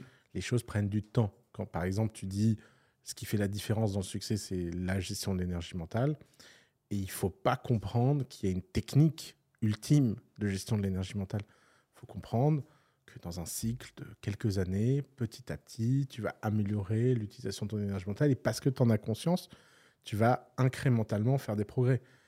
Mais je sais pas ce qu'ils ont, cette génération-là, euh, à croire La solution. la solution, la réponse, le truc. Non, vas-y, vas-y. Donne, euh, Vraiment des complexes. donne, donne du temps au temps, quoi. Sais, si on veut pousser l'analogie, on peut même aller plus loin. hein. Euh, euh, tu sais ce que tu, tu sais ce que c'est l'argent? Ouais, c'est quoi l'argent? C'est juste une manière de- d'échanger ton énergie mentale contre l'énergie mentale de quelqu'un d'autre. Ah ouais, bah ça- mais alors ça, c'est vrai. hein. C'est encore, plus hein. encore plus puissant que le temps. Et donc, en fait, ta capacité à mieux utiliser ton énergie mentale, ouais, tu vois, genre, un par exemple, avantage, euh, quelqu'un qui est riche, en fait, il, il arrive à faire du x10 sur, sur son énergie mentale, alors que euh, quelqu'un qui gagne un SMIC, il fait du x1. ouais. Et donc, le gars qui est riche, il fait 10 et après, il utilise 1 pour acheter l'énergie mentale de l'autre qui lui sert euh, son café, tu Voire, vois. euh, 0.5. hein. Mais, mais- c'est- un truc qui est assez dingue avec. euh, J'ai fait une vidéo sur ma chaîne YouTube où je parle de comment être productif. Mm. Et euh, je, je dis au début de la vidéo, je vais vous expliquer comment multiplier par 100 votre productivité. Et au début de la vidéo, tu te dis, c'est des conneries. Et en fait, à chaque étape, j'ai genre 6 étapes. Et à chaque étape, je te dis, OK, en appliquant ça dans ta vie, combien de pourcents de focus tu penses que tu gagnes? Au début, je dis, ah, ça, ça fait x4. Ça, ça fait x2. Ça, ça fait x2. Et à la fin, boum, t'es à 100. Et il n'y a aucune des étapes où tu te dis, ah, il a abusé sur le chiffre. Et je pense que tu as réellement, en fait, si tu es très bon en productivité, un output qui est 100 fois supérieur à quelqu'un de lambda. Clairement. Ouais, c'est sûr. Bah, De toute façon, moi, je l'ai vu. euh, je l'ai tout le temps vu, ça, avec la différence entre le meilleur employé et le Ouais, les dans les employé. employés, c'est dingue. Putain, ça, c'est. Puis tu comprends pas. Tu te dis, mais je vais former les gens. mais- Tu sais, c'est le truc de l'alcool. Les gens Ouais. n'ont rien à foutre. Moi, moi ça me choque. Et, et c'est comme ça que tu vois quand tu as fait une- un, un bon recrutement ou pas. Tu as des gens, tu leur donnes des tâches et ils les font pas. Et pour eux, c'est pas grave. Et, je pense que c'est ça, pour moi, un des, une des différences fondamentales, principales entre un bon et un mauvais employé. C'est que le mauvais employé, il en a rien à foutre. Il est bourré et il prend pas au sérieux son truc. Alors que le. Tu. tu euh, putain. Tu t'as pas trouvé quelqu'un en chemin euh, Mais je suis pas sûr que tu es parti avec. Ah, si, si, j'étais dans, Dans la voiture? J'étais dans le Uber avec et je suis sorti avec. Je suis monté avec. Ça, je suis sûr. La Sécu? Faut demander à la Ouais. Sécu peut-être. De- demande à la Sécu. Ah, Il y avait personne à la réception. Euh, Peut-être. ah- C'est ça C'est ce truc-là Ah Ah. Ah J'ouvre maintenant Ouais. Merci. C'est- petit cadeau du Japon. C'est. euh, Parce que j'ai été très choqué par une de tes stories euh, Instagram. Bah, t'as as une liste de montres et il manquait une montre dedans. Et, et donc, je me suis dit que j'allais t'offrir une montre sans Goku. Comme ça, là, enfin, Incroyable. enfin, tu peux vraiment J'ai pas, flex. envie de... J'ai pas envie de niquer le. Là, tu peux enfin, enfin vraiment flex. Je pense que Ah, c'est- Swatch. ouais, Incroyable. mais tu vois, Merci beaucoup. fait par les Japonais. Dans une boutique de fou, quoi. Elle tue. Elle tue. Merci beaucoup. C'est plaisir. Tu vois, comme ça. Je, je l'ajoute à, à la collection. hein. Il restait deux places. Restez deux places. voilà. Celle-là et la, la dernière, je sais pas ce que je vais faire. Ça va être dur à dépasser. Prochain podcast, je, je le fais avec celui-là. Merci vraiment. Plaisir. J'ai envie- pas envie de- Putain, le Japon, frère. T'as déjà été Bah, Parle-nous de. Parle de... En fait, tu sais, c'est drôle. Je, je disais à ma copine, euh, j'ai envie d'aller au Japon. Elle me dit non, pas trop et tout. Et euh, il y a deux jours, elle me fait ouais, en fait, de ouf. Parce qu'elle a et vu mes j'ai- stories. J- Il y a moyen. Il y a vraiment moyen. Euh, Et tu me rappelles par contre, parce que moi je suis encore pire que toi pour oublier les trucs. hein. Tu me rappelles de pas le ouais, laisser ouais, ici. Bien sûr, évidemment. Je, suis- je suis, en fait, je suis bon, ap- après 26 ans d'ex- d'existence, je suis bon pour euh, ne pas oublier les trucs que j'ai toujours avec moi. Tu vois, genre Ouais. porte-monnaie, euh, mais dès qu'on me donne un sac ou un truc, c'est c'est la merde. Le Japon. Alors déjà, j'étais tellement content de retourner parce que j'y étais pas allé depuis le Covid, c'était fermé. Euh, je l'ai soupçonné quand c'était fermé d'avoir pris beaucoup trop goût au fait que ce soit fermé et de jamais avoir envie de réouvrir. Hmm. Et là, après y avoir passé une semaine, je peux te dire que c'est évident qu'ils ont tout oublié. C'est-à-dire que déjà qu'avant, il y avait personne qui parlait anglais, mais alors là maintenant, les mecs, ils- franchement, ils ont tout oublié. Genre à l'aéroport, c'est le bordel. Euh, ils ont plus l'habitude des étrangers. De toute façon, ils aiment pas les étrangers. Ouais. Donc, euh, donc machin. Maintenant, tout ceci étant dit, putain, mais quelle claque. Déjà rien que sur la bouffe. Genre le moindre resto que tu fais, le moindre resto, est d'une qualité invraisemblable. C'est ta bouffe préférée euh Ouais. Bah, on, a mangé, on a mangé la meilleure pizza du monde dans un bar à Tokyo. J'ai jamais mangé une pizza pareille. Il n'y a qu'un japonais pour faire. Puis c'est toujours la même histoire. C'est un vieux. Ça fait 80 ans qu'il fait des pizzas. Quand il avait 16 ans, il était en vacances à Naples je sais pas où. Et là, il a eu euh, Discovery of his life, qu'il allait dédier sa vie à la pizza. Et tu te retrouves avec un, un japonais qui fait de la pizza comme ça en parlant. genre, et, euh, et tout est trop bon. On a fait un restaurant Putain, ce que tu viens de dire, ça vient de me faire réaliser un truc. On a, on a. Ah ouais? Tu veux finir. Non, vas-y, vas-y. Euh, Tu sais, dans One Piece, Ouais. tous les personnages, ils ont un rêve, Ouais. une ambition, et c'est toute leur vie qui est dédiée à ça. Bien sûr. Et je me suis dit que moi, c'était le dessin animé qui était comme ça.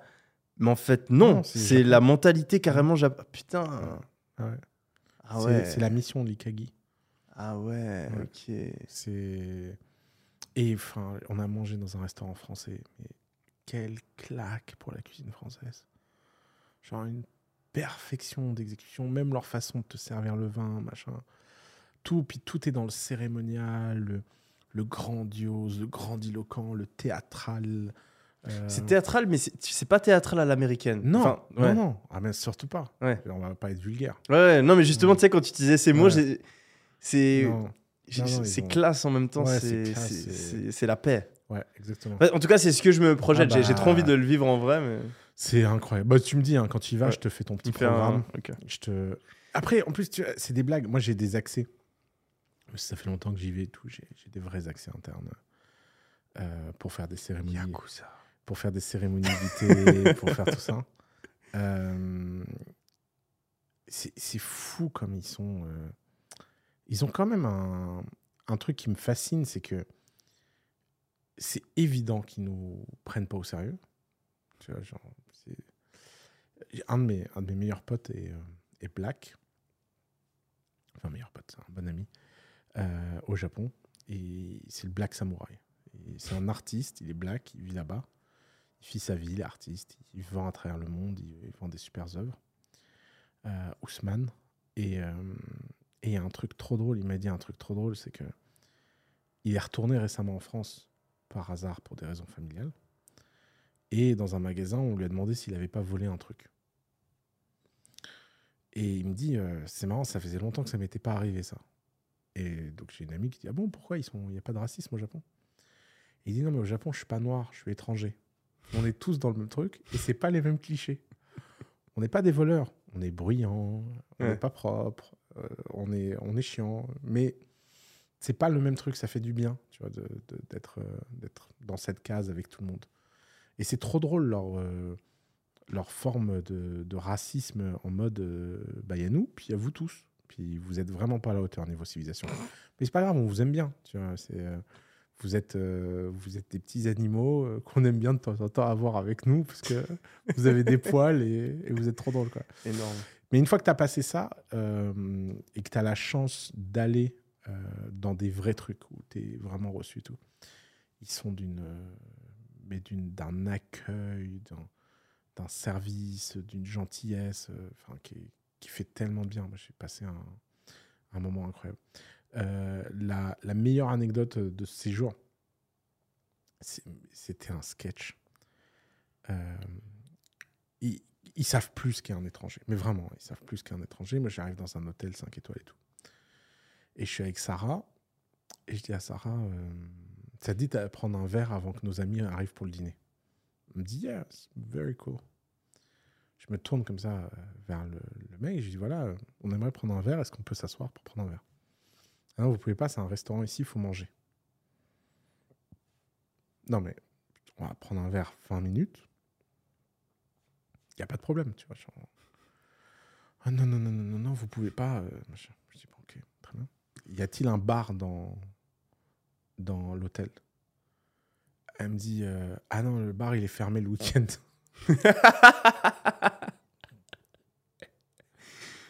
Je dis, attendez, on est dans un 5 étoiles, au cœur de Tokyo. Vous voulez me dire, il n'y a pas de bar Non, pas de bar. Pas de verre. Manger. Machin. Puis on, Sa- Sarah m'a rien ouais, What the fuck Enfin, Comment ça, il n'y a pas de bar? T'as déjà vu, toi, un hôtel 5 Non. étoiles dans lequel il Bah n'y a non. pas un bar? Surtout le week-end. à, 18h. Tu sais, genre. euh. Et, euh, et là, je, je vais à la réception. Et je dis un, je vois un mec, c'est un américain. Je lui dis euh, Oui, excusez-moi, euh, vous voudrez prendre un verre? Oui. Allez au bar au 36e étage. Ok. La nana, je l'ai paniqué avec le fait de vouloir prendre un verre. Ah. Elle était freeze totale. C'était Ouais. fini. Il n'y avait plus de verre nulle part. Mais ça, c'est un truc euh, avec les Japonais. Euh, c'est que, ouais, enfin, le, tu vois, on parlait de gênance. Le process. S'il n'y a pas de process, c'est Ouais. la merde. Mais, mais ils créent de la, de la gêne. euh, Ouais. Mais pourquoi? Je sais pas, ils ont une éducation euh, méga rigide. Ils sont... Mais entre eux, est-ce que c'est le. Ah, c'est encore pire entre eux. Ah ouais, c'est pas, Ouais. c'est pas parce que. Ok. C'est encore pire entre eux. Putain, c'est euh, Ça doit être horrible. c'est horrible. C'est horrible. C'est- Et Parce que moi, ça me gêne. Quand, tu sais, tu Et- les vois qui se gênent, puis ça te gêne encore plus, Ouais. puis du coup, ça les gêne. C'est ouais, alors, c'est horrible. il faut être bossy et ça se marche bien. Ok. Tu Comme ça, il n'y a pas de. Tu vois, c'est. Ah, on fait comme ça. On y va. Allez, Ok. c'est assez, c'est assez drôle. Ouais. Mais ouais, très très très bon moment. Je suis trop content. En plus, euh, Cryptocine extraordinaire. J'y étais, j'y étais à moitié euh, vacances, moitié travail. Ouais. Euh, j'ai eu la chance de faire plein de rendez-vous investisseurs. Euh, impressionné par la, la scène crypto au Japon. C'est, marrant, tu vois. Tu te dis, mais pourquoi ils comprennent si bien la crypto? Je va savoir. Euh, Ils ont pas mal de problèmes euh, financiers hein. Ouais, ouais, effectivement. Et, et donc, euh, Mm. tu vois, crypto, ils aiment bien. Eux d'ailleurs, ils, ils ont réussi parce qu'eux, ils ont, des- ils ont depuis longtemps un problème de déflation. non, ils ont jamais réussi. Et même avec l'inflation dans le monde entier, là, ils sont toujours pas. Bah, je crois qu'ils sont à l'équilibre maintenant. Mais c'est- ouais. Ouais, c'est, ouf. l'économie japonaise, ça a été une grande. Différence. galère. hein. Là, Après, en plus, 20 c'est- pas la France Empire. hein. Il est interdit de virer au Japon. C'est très, très compliqué de virer. Ouais. quelqu'un. Donc, Hmm. euh, les entreprises, elles s'adaptent pas. Quand tu rentres dans un boulot, tu vois, on parlait avec un, avec un ami japonais qui nous racontait que dans sa boîte, il est rentré par le plus bas de l'échelle parce qu'il a pris une nouvelle boîte qui valorise pas l'expérience qu'il a eue dans une autre boîte. Donc il doit se retaper tous les échelons Hmm. plus vite, mais ils doivent tous se les retaper. Hmm. C'est dingue euh, les bâtons dans les roues qu'on se met quoi en fait avec euh, c'est de la mauvaise optimisation de système. Mm. La culture c'est un système. La culture, c'est un système et il y a des bons côtés, il y a des mauvais Mm, côtés. il y a ouais. des- ouais. C'est un- un- un Mais le. Japon, le Japon, c'est un endroit incroyable où aller parce que c'est, je pense, l'un des softwares les plus éloignés de nous. Ouais. Et ça fait du bien de voir où on est fort, où on n'est pas fort. Ouais. Qu'est-ce qu'on peut améliorer, qu'est-ce qu'on peut pas améliorer, euh, qu'est-ce qu'on peut apprendre, qu'est-ce qu'on peut pas apprendre. euh. Ça, c'est, génial. Je pour- Moi, à chaque fois, ça me met un reset euh, Hmm. de créativité. De... Par exemple, j'ai une passion pour les boîtes au Japon, genre les, les packaging. Ok. T'es e-commerçant. Hmm. Tu veux prendre une leçon de packaging. Tu vas dans un supermarché japonais Hmm. et t'ouvres. euh, J'ai acheté plein de gâteaux là pour la maison. Tu, ouvres les trucs, tu pas. C'est fabuleux quoi. Genre c'est des malades du packaging. Tu sais, t'as une, une, une tradition. C'est vrai qu'il y a, on- Je suis jamais allé, mais rien qu'avec Internet, etc., je, je vois que c'est une culture euh, ultra Mm. intéressante. Mais... L'autre fois, je suis tombé sur un truc. euh, tu sais qu'ils ont une tradition, enfin, en tout cas, c'est bien vu de nettoyer toi-même tes toilettes. Mm. Et que tu as beaucoup de grands CEO japonais qui, euh, même s'ils sont multimilliardaires, euh, tous les Mm. matins se lèvent, nettoient euh, leur toilette, à genoux, euh, Mm. à la main, euh, parce La que ça, voilà, ça, ça rend chanceux et que ça te- ça t'inculque la discipline. Il y a, y énormément cette valeur de la, de la Ouais, discipline. ouais. Bah, la scène la plus mignonne que tu peux regarder sur YouTube, si tu tapes euh, School euh, Japan euh, Washing. Et tu vois tous les enfants euh, qui nettoient leur école. Parce que la tradition, c'est qu'à la fin de la journée, c'est les enfants qui nettoient l'école. Et euh, c'est l'une des meilleures traditions du monde. Ouais. Moi, je, je rêverais de, d'avoir ça dans les écoles françaises. Ouais. T'imagines le lieu dans lequel tu passes la journée, t'en prends soin, tu apprends, tu vois, tout le monde fait ensemble. Riches, pauvres, allez, tous ensemble, on nettoie, quoi. Un, un des trucs que j'ai envie de faire pour mes enfants, c'est de les envoyer dans un, dans un fucking internat ultra strict comme ça, tu vois. Ouais. Genre, parce ouais, que je pense que ça te. Une bonne année, ouais. Mais d'ailleurs, ça, c'est une question intéressante, je pense, euh, à laquelle on peut répondre chacun. Euh, tu peux en donner deux, trois. Imaginons, vas-y, prenons trois trucs. C'est quoi les trois manières de penser ou concepts ou idées que tu vas transmettre à tes enfants? Ah ouais, putain, je pense tout le temps à ça. Ouais. Ouais. En plus, euh, récemment, putain, c'est un truc, c'est synchronicité, parce que en ce moment, j'y pense beaucoup à cette connerie. Euh, parce que je me demande si je vais pas commencer à faire des petits bébés. Ah ouais? Ouais, et, euh, et en fait, euh, enfin, j'ai eu la discussion pour la première fois avec quelqu'un sérieusement. Ok. Et, euh, et on parlait de ça. Parce que moi, je lui ai dit, moi, je fais pas d'enfant avec quelqu'un avec qui je suis pas d'accord sur les principes fondamentaux. Tu vois. Ouais. J'ai pas envie. Et je lui ai dit, alors, c'est quoi les trois valeurs, les trois méthodes de pensée et tout qu'on. Était à quoi Si, si, si, je t'assure, c'est méga important. tu vois. Et moi, moi, j'en ai trois que je que je ne supporterai pas si mes enfants les partagent pas. Et ça, Mhm. ça me stresse à l'idée qu'ils ne peuvent pas être dans cette école. Alors, la première chose, c'est euh, ne jamais avoir peur d'essayer des choses qui les mettent inconfortables. Ouais. Et notamment, je veux travailler dès leur enfance leur ouverture d'esprit en leur faisant manger des trucs bizarres. Le plus tôt possible. Genre, leur donner le goût. Après, ils aiment, ils aiment pas. ils-. Mais leur donner le goût de Ah putain, il y a un nouveau truc à découvrir, vas-y, viens. La curiosité. Je veux, je veux une méga, méga curiosité. Et c'est pour ça que je me suis promis, je sais pas si je vais tenir, je pense que c'est le genre de conneries qu'on dit avant d'avoir des enfants, euh, machin, quand on projette un peu, parce qu'on projette beaucoup, tu vois, là-dessus. Mais je me suis dit que j'essaierais au maximum d'être le genre de papa qui est méga, méga patient face au. Et ça, c'est quoi? Et pourquoi? Et pourquoi? Et ça? Et comment? Et truc. C'est quoi, tu pourras juste paramétrer un chat GPT pour le faire. Ouais, je- j'espère. Moi, c'est une des Mais- premières idées que j'ai eues quand il y a Ouais. ChatGPT, c'est genre, tu sais, le fameux pourquoi des Ouais. enfants. ouais, ouais, de faire un super, euh, une version enfant de ChatGPT. Ouais. Incroyable pour ça. La deuxième chose que je veux leur donner à cliquer, c'est la prise de risque calculée et d'apprendre à calculer les risques. Et alors, pour ça, j'ai un rêve, c'est de les envoyer dans la forêt les 5-6 premières années de leur vie et de les faire vivre parmi les arbres, comme les enfants de la forêt au Danemark. Euh, ça, vraiment, je veux qu'ils passent les minimum 6-7 premières années de leur vie à la campagne. Mm. Et je veux le froid, le machin, Mm. et qu'ils apprennent le risque. Ils sont sur une branche, est-ce que la branche, elle va casser, pas Mm. casser? Ils vont tomber, ils vont se casser une main, rien à foutre. En plus, c'est élastique à cet âge-là, c'est très très bien. Euh, donc, ça, ça, c'est vraiment très très très important pour moi. Et euh, je veux leur inculquer une forme de, de discipline. Et donc, c'est hyper important pour moi de leur apprendre à faire des choses qu'ils n'aiment pas. Juste détecter des trucs qu'ils n'aiment pas et leur dire bah, c'est trop cool, t'aimes pas ça, tu vas le faire une heure par semaine euh, jusqu'à être très bon. Et Ouais. juste, juste parce que, en fait, j'ai remarqué que t'aimais pas. Et comme ça, qu'ils prennent un plaisir à, à explorer les choses qu'ils aiment pas et et qu'ils les traitent de façon. euh, truc. Parce que ça, c'est vraiment. euh, je trouve que ça change tout. Ah, c'est. Franchement, je pense que je- tous tes trucs, je suis d'accord. Il y en a certains que j'allais dire, et en tout cas, Mm. euh, je, je suis absolument pas en désaccord avec chacun d'entre eux. C'est drôle, tu parlais de, prendre des risques calculés. Euh, j'ai découvert l'existence d'un site, j'ai oublié le nom, mais trop, trop, trop, trop stylé. Peut-être tu connaîtras. C'est un site où en fait, tu peux faire des paris, donc des prédictions sur le futur, et ça te rank. En fait, plus tu prends une décision qui est risquée, donc Mhm. euh, en désaccord avec les autres, plus tu as un haut reward si tu fais juste, Mhm. et plus tu foires, Plus Euh, une plus- punition. Exact. Et en gros, le, le- le- le but de ce site-là, c'est de réussir à voir qui est bon en prédiction. Et donc, en fait, ça te permet d'avoir un degré de, de confiance que tu peux avoir euh, dans les gens. Mhm. Et, et ça, franchement, tu sais, c'est Mhm. le. Après, le problème, c'est que souvent, les gens qui sont mauvais en prédiction, ils ont, pas... ils ont un manque d'humilité aussi. si tu les fais euh, utiliser le site, ils vont, ils vont pas. Ils vont, ah, j'aime pas ce site, c'est Ouais.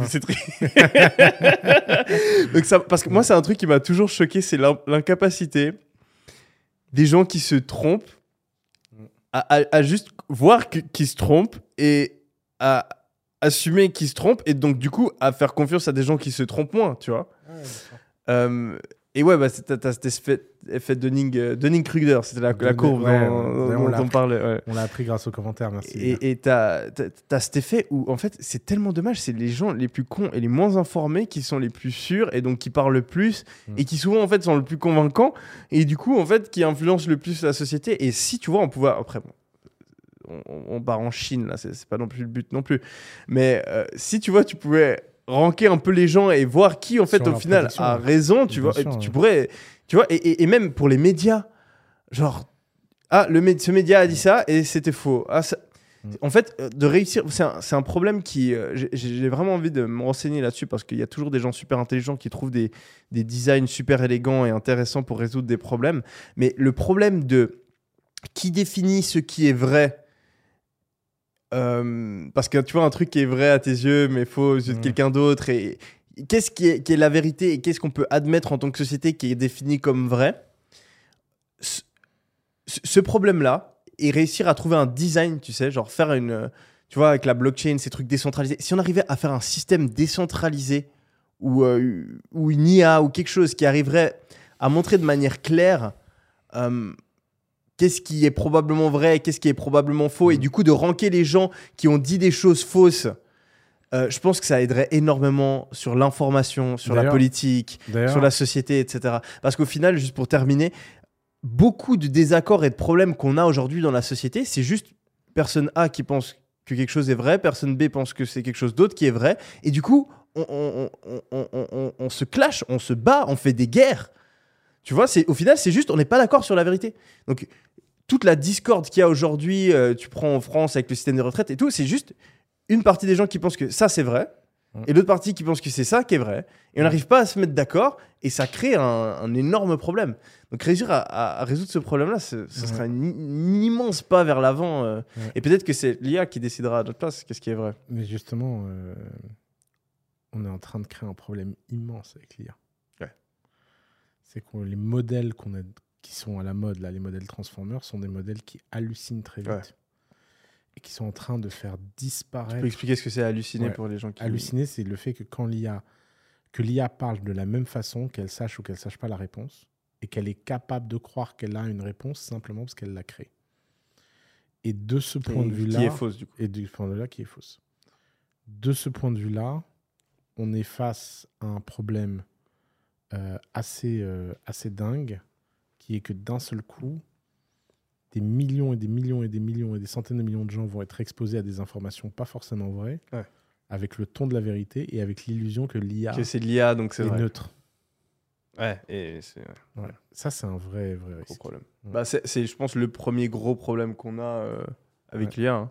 Mais juste pour revenir pour euh, les, les trois, les trois trucs euh, que, je disais à mon- que je voudrais dire à mon enfant, comme ça je le fais aussi. Euh, moi, la première valeur, ce serait le stoïcisme. Ouais, le stoïcisme, ouais. Bah, ça, je suis re- ça aussi- reprend plusieurs de. Est hédoniste, c'est pas très grave. Après, ouais, mais, tu vois, Ah, le, Je comprends, c'est pour te taquiner. le, je suis pas contre l'hédonisme non plus, mais maîtrisé, tu vois. Euh, et, et surtout la relation. Donc dans, dans stoïcisme, tu as deux trucs. Tu as, cette idée de discipline où on se force à faire des choses dures, où euh, on s'impose euh, certaines règles dans sa vie, certains Mhm. principes, etc. Donc ça, je te rejoins sur la Mhm. discipline. Euh, et il y a aussi ce principe de rationalité, où je fais quelque chose même si j'ai pas envie de le faire, tu vois. Et c'est ça aussi que tu apprends au final à, à la- à la campagne. Et donc, en- En fait, il y a énormément de tes valeurs que tu as mentionnées qui Mhm. sont dans le stoïcisme. ouais. Euh, qui est ouais que tu définis quelle est la, bonne manière d'agir et tu la, tu la suis, peu importe que tu aies envie de le faire ou pas. Mhm. Euh, et après, l'ouverture d'esprit, euh, tu l'as déjà dit, tester de nouvelles choses, etc. Donc, je pense que c'est aussi une énorme valeur. Et, je rajouterais ce... Parce que je l'ai dans l'esprit, on en a parlé juste avant, d'en avoir quelque chose à foutre de la vie, tu vois. Mhm. De, de s'impliquer dans les situations et de prendre les choses au sérieux et vouloir bien faire les choses. Mhm. Je pense que c'est quelque chose de, de super Ça, important. comment tu l'inculques à un enfant Parce que moi, les trois trucs que je t'ai cités, c'est assez pratico-pratique. Je vois les exos, les contextes. En fait, je pense que les gens qui en ont rien à foutre de- dans la vie, qui ont, qui, à qui il manque ce- cette qualité, je pense que tôt, bon, bien sûr, il y a- pour moi, il y a à chaque fois l'inné l'acquis, donc je pense qu'il y a dans le gène, mais je pense qu'il y a aussi, d'un point de vue euh, acquis, en fait, on leur a cassé, à un moment de leur enfance ou dans leur vie, le fait que s'ils travaillent, au final, à la fin, si tu fais bien la chose, tu as une récompense. Mhm. Donc, c'est des gens qui ont dû se donner dans quelque chose ou, ou qui l'ont jamais fait. T'as aussi ça. Genre, si t'as jamais eu l'expérience de prendre, que ce soit un hobby, dans, une, dans une branche à l'école, euh, dans un sport, si t'as jamais eu l'expérience de je me donne à 100%, c'est dur, j'abandonne pas, je continue, je fais du mieux que je peux et je gagne, ou j'accomplis un truc de dingue et on, me ré- et on me récompense et on me félicite. Tant que t'as pas eu cette boucle qui a été complétée une fois chez toi, Mm. Tu, tu peux pas y prendre goût. Tu vois, si tu fais tout le temps 10% du, du taf. Donc en fait, de, de prendre ton, ton gamin et de le- faire, je sais pas, genre construire euh, des Lego. Tu vois, un truc tout con. Tu construis les Lego et tu finis de construire ton putain de Lego. Et quand tu l'as fini, il y a tout le monde qui dit Waouh, c'est dingue le Lego que t'as fait. Tu, tu leur mets ça dans la tête et je pense que t'as ce logiciel Mm. qui, qui s'active en fait. Et, et- et je pense que t'as beaucoup de gens, tu vois, leurs parents, ils avaient pas le temps. Ils, ils faisaient le Lego, tout le monde en a rien à foutre. Et au final, le mec, il abandonne sa vie en fait. Il dit Ça sert à rien d'essayer de bien faire les choses. Non, tu décris ma mère. Ma mère, elle est trop forte à ça. Je sais pas comment elle fait. Elle donne trop aux enfants l'envie de faire des choses. Parce qu'elle Mm. est, elle est trop cheerful. euh, Hmm. puis de la- au, bon, au bon degré. Ouais. C'est-à-dire, elle, elle va, elle va te challenger. Elle va te dire Ah, mais là, ton Lego, t'aurais pu faire deux étages. Toi, t'as pas envie. Tu dis Ah, ouais, mais non, mais c'est bien. Bah non, fais deux étages, tu vois, ça va être mieux. Et puis après, ça t'a fait chier. T'as fait le deuxième étage. Elle te dit Ah, T'as vu comme c'est mieux Ouais. Elle est trop forte à ça. Elle, est- elle a vraiment. euh, D'ailleurs, un, un truc qu'il faut que je fasse hyper important, c'est que je récolte les mémoires d'éducation de ma mère euh, avant qu'il soit trop tard. Euh, Les mémoires d'éducation. Ouais, genre tous ces. Elle a plein de théories sur comment. Mais c'est de elle? Ouais, je. Ouais, Elle a dû la, lire elle, la famille. Non, bah, tu sais, ma mère, elle a appris à lire et écrire, elle avait 57 ans. Donc, euh, Putain. Ah ouais, donc. tu sais, ma mère, elle a, elle a appris à conduire une voiture, elle avait 71 ans. Elle a passé Putain. son Mais elle faisait quoi avant? Bah, elle avait pas besoin de voiture. Et, euh, Mais elle lisait pas, elle conduisait pas. Bah, euh, tu sais, elle a eu une vie dure, hein, frère. Euh, Ouais. Elle est, d'abord, elle est, elle, a été mariée un peu en mariage arrangé. Elle avait 13 ans. Quand ta vie, t'es mariée à 13 ans, elle a eu son premier enfant, elle avait 17 ans. Ouais. Donc après, elle a fait beaucoup d'enfants. Elle a Ouais. fait six enfants. Ouais. Son mari est mort. Quand son mari est mort, on lui a dit Ah bah, t'es une femme, tu peux rien faire. Elle a dit Ah non, attendez, vous avez pas compris. euh, moi, j'ai des enfants, je dois les nourrir et tout. Et donc, elle, a fait des trucs. Elle a bossé, euh, elle a fait de l'agriculture, des olives, machin, mais elle n'avait pas besoin d'apprendre à lire et écrire. Et en fait, ce qui s'est passé, c'est que euh, mon frère aîné est parti à Kinshasa. Il a fait fortune à Kinshasa. Il a ramené ma mère et tout ça. On est tous allés à Kinshasa. Et ma mère, quand Laurent Désiré est arrivé au pouvoir, ma famille a, fui avec la révolution, euh, la, chute de Mobutu, tout ça. Et en arrivant euh, en France, ma mère a dit Ah putain, la France, c'est un grand pays. Euh, mon fils Oussama, il va pouvoir enfin faire des études. Et donc, je vais. euh, truc. Et donc, ma mère, elle se levait le matin à 5 heures pour aller faire le ménage dans des hôtels euh, jusqu'à 11 heures. À 11 heures, elle allait travailler au café de la gare, faisait de la cuisine française jusqu'à 16 heures.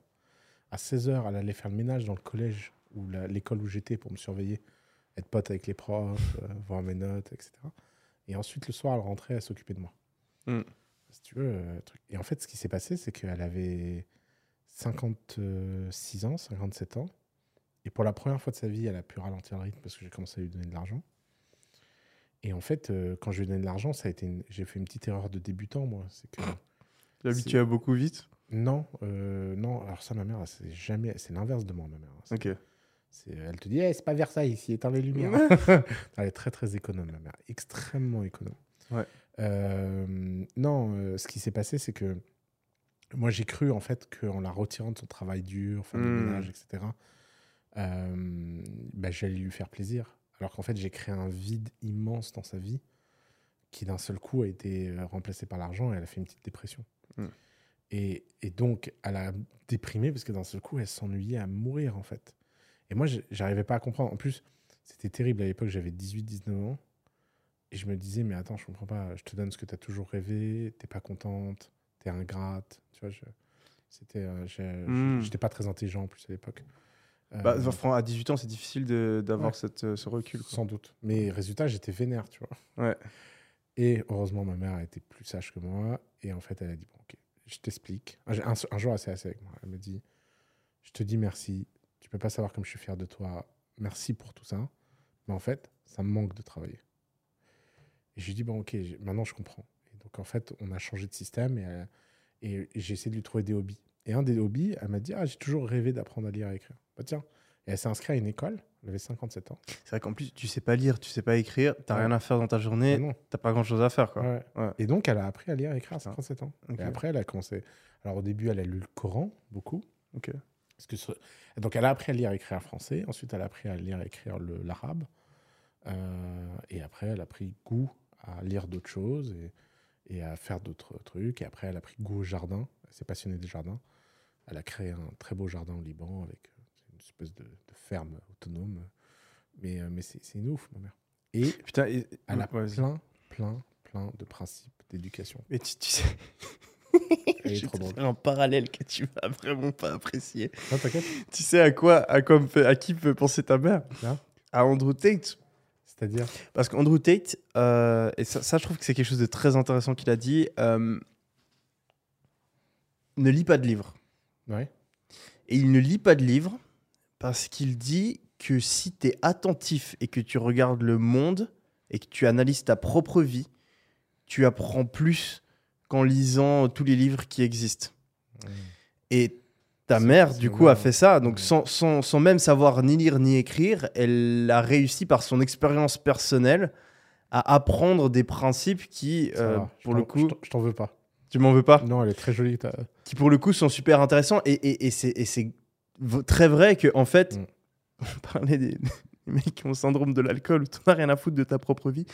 Si tu en as quelque chose à foutre de ta vie et que tu t'auto-analyses, tu peux tellement apprendre. Et ça revient au concept que, dont je parle toujours, du fait qu'on fait tout le temps les mêmes erreurs. Ouais, si tu analyses juste ta- tous les jours, tu analyses ta journée d'hier et tu dis c'est quoi une, un truc que j'ai fait qui au final a une conséquence négative sur moi que je vais arrêter de faire.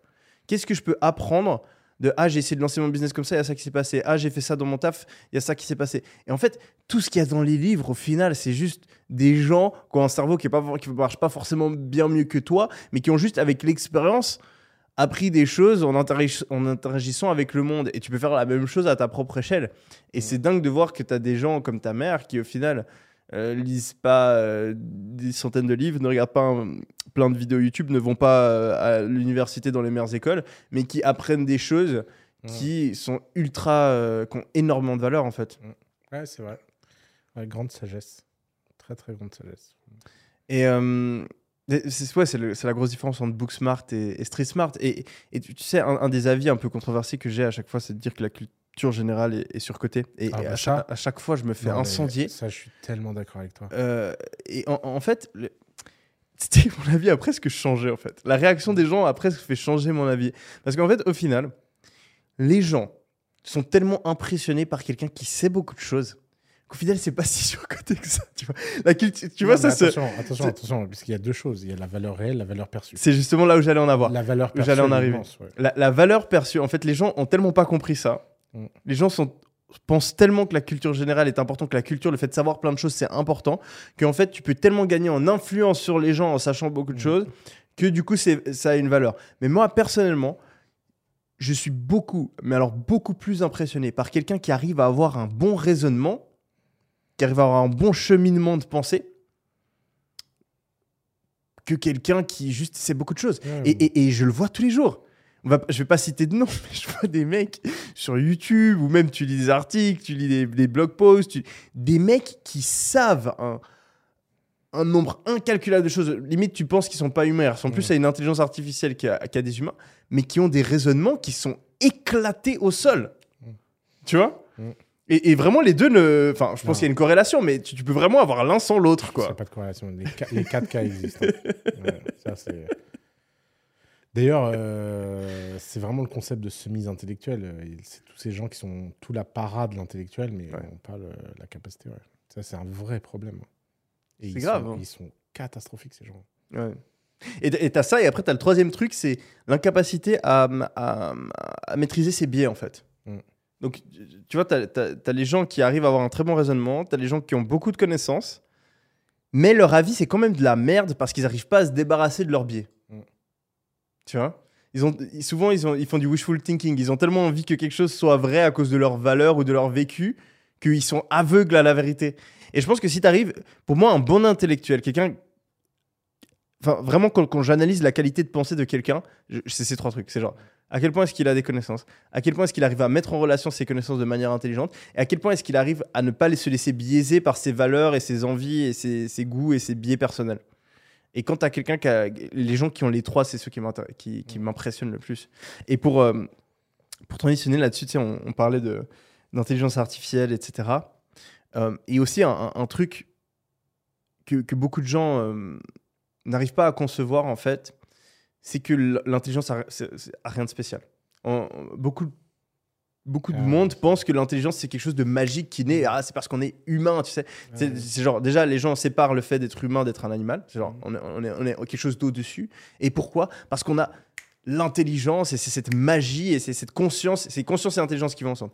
Et en fait, ce que l'intelligence artificielle est en train de nous apprendre, c'est que euh, l'intelligence, en fait, c'est- c'est c'est pas si magique que ça et que ça peut être recréé, c'est créé biologiquement dans notre cerveau, mais ça peut être créé, ça peut être créé à l'aide de, de, de cartes, euh, comment t'appelles ça, de, de RAM, de, Carte mémoire. de cartes mémoire et puis de, de, GPU, Des GPU, voilà, c'est ça. le- Ouais. Mais en français, tu dis GPU en français Ouais, GPU, ouais, ouais. carte graphique. Donc, carte, voilà, carte graphique et, et voilà, et d'ordinateur. Donc, euh, et, et ça, pour moi, on, on avait eu, on en avait parlé. Je t'ai envoyé un message quand j'étais à Bali.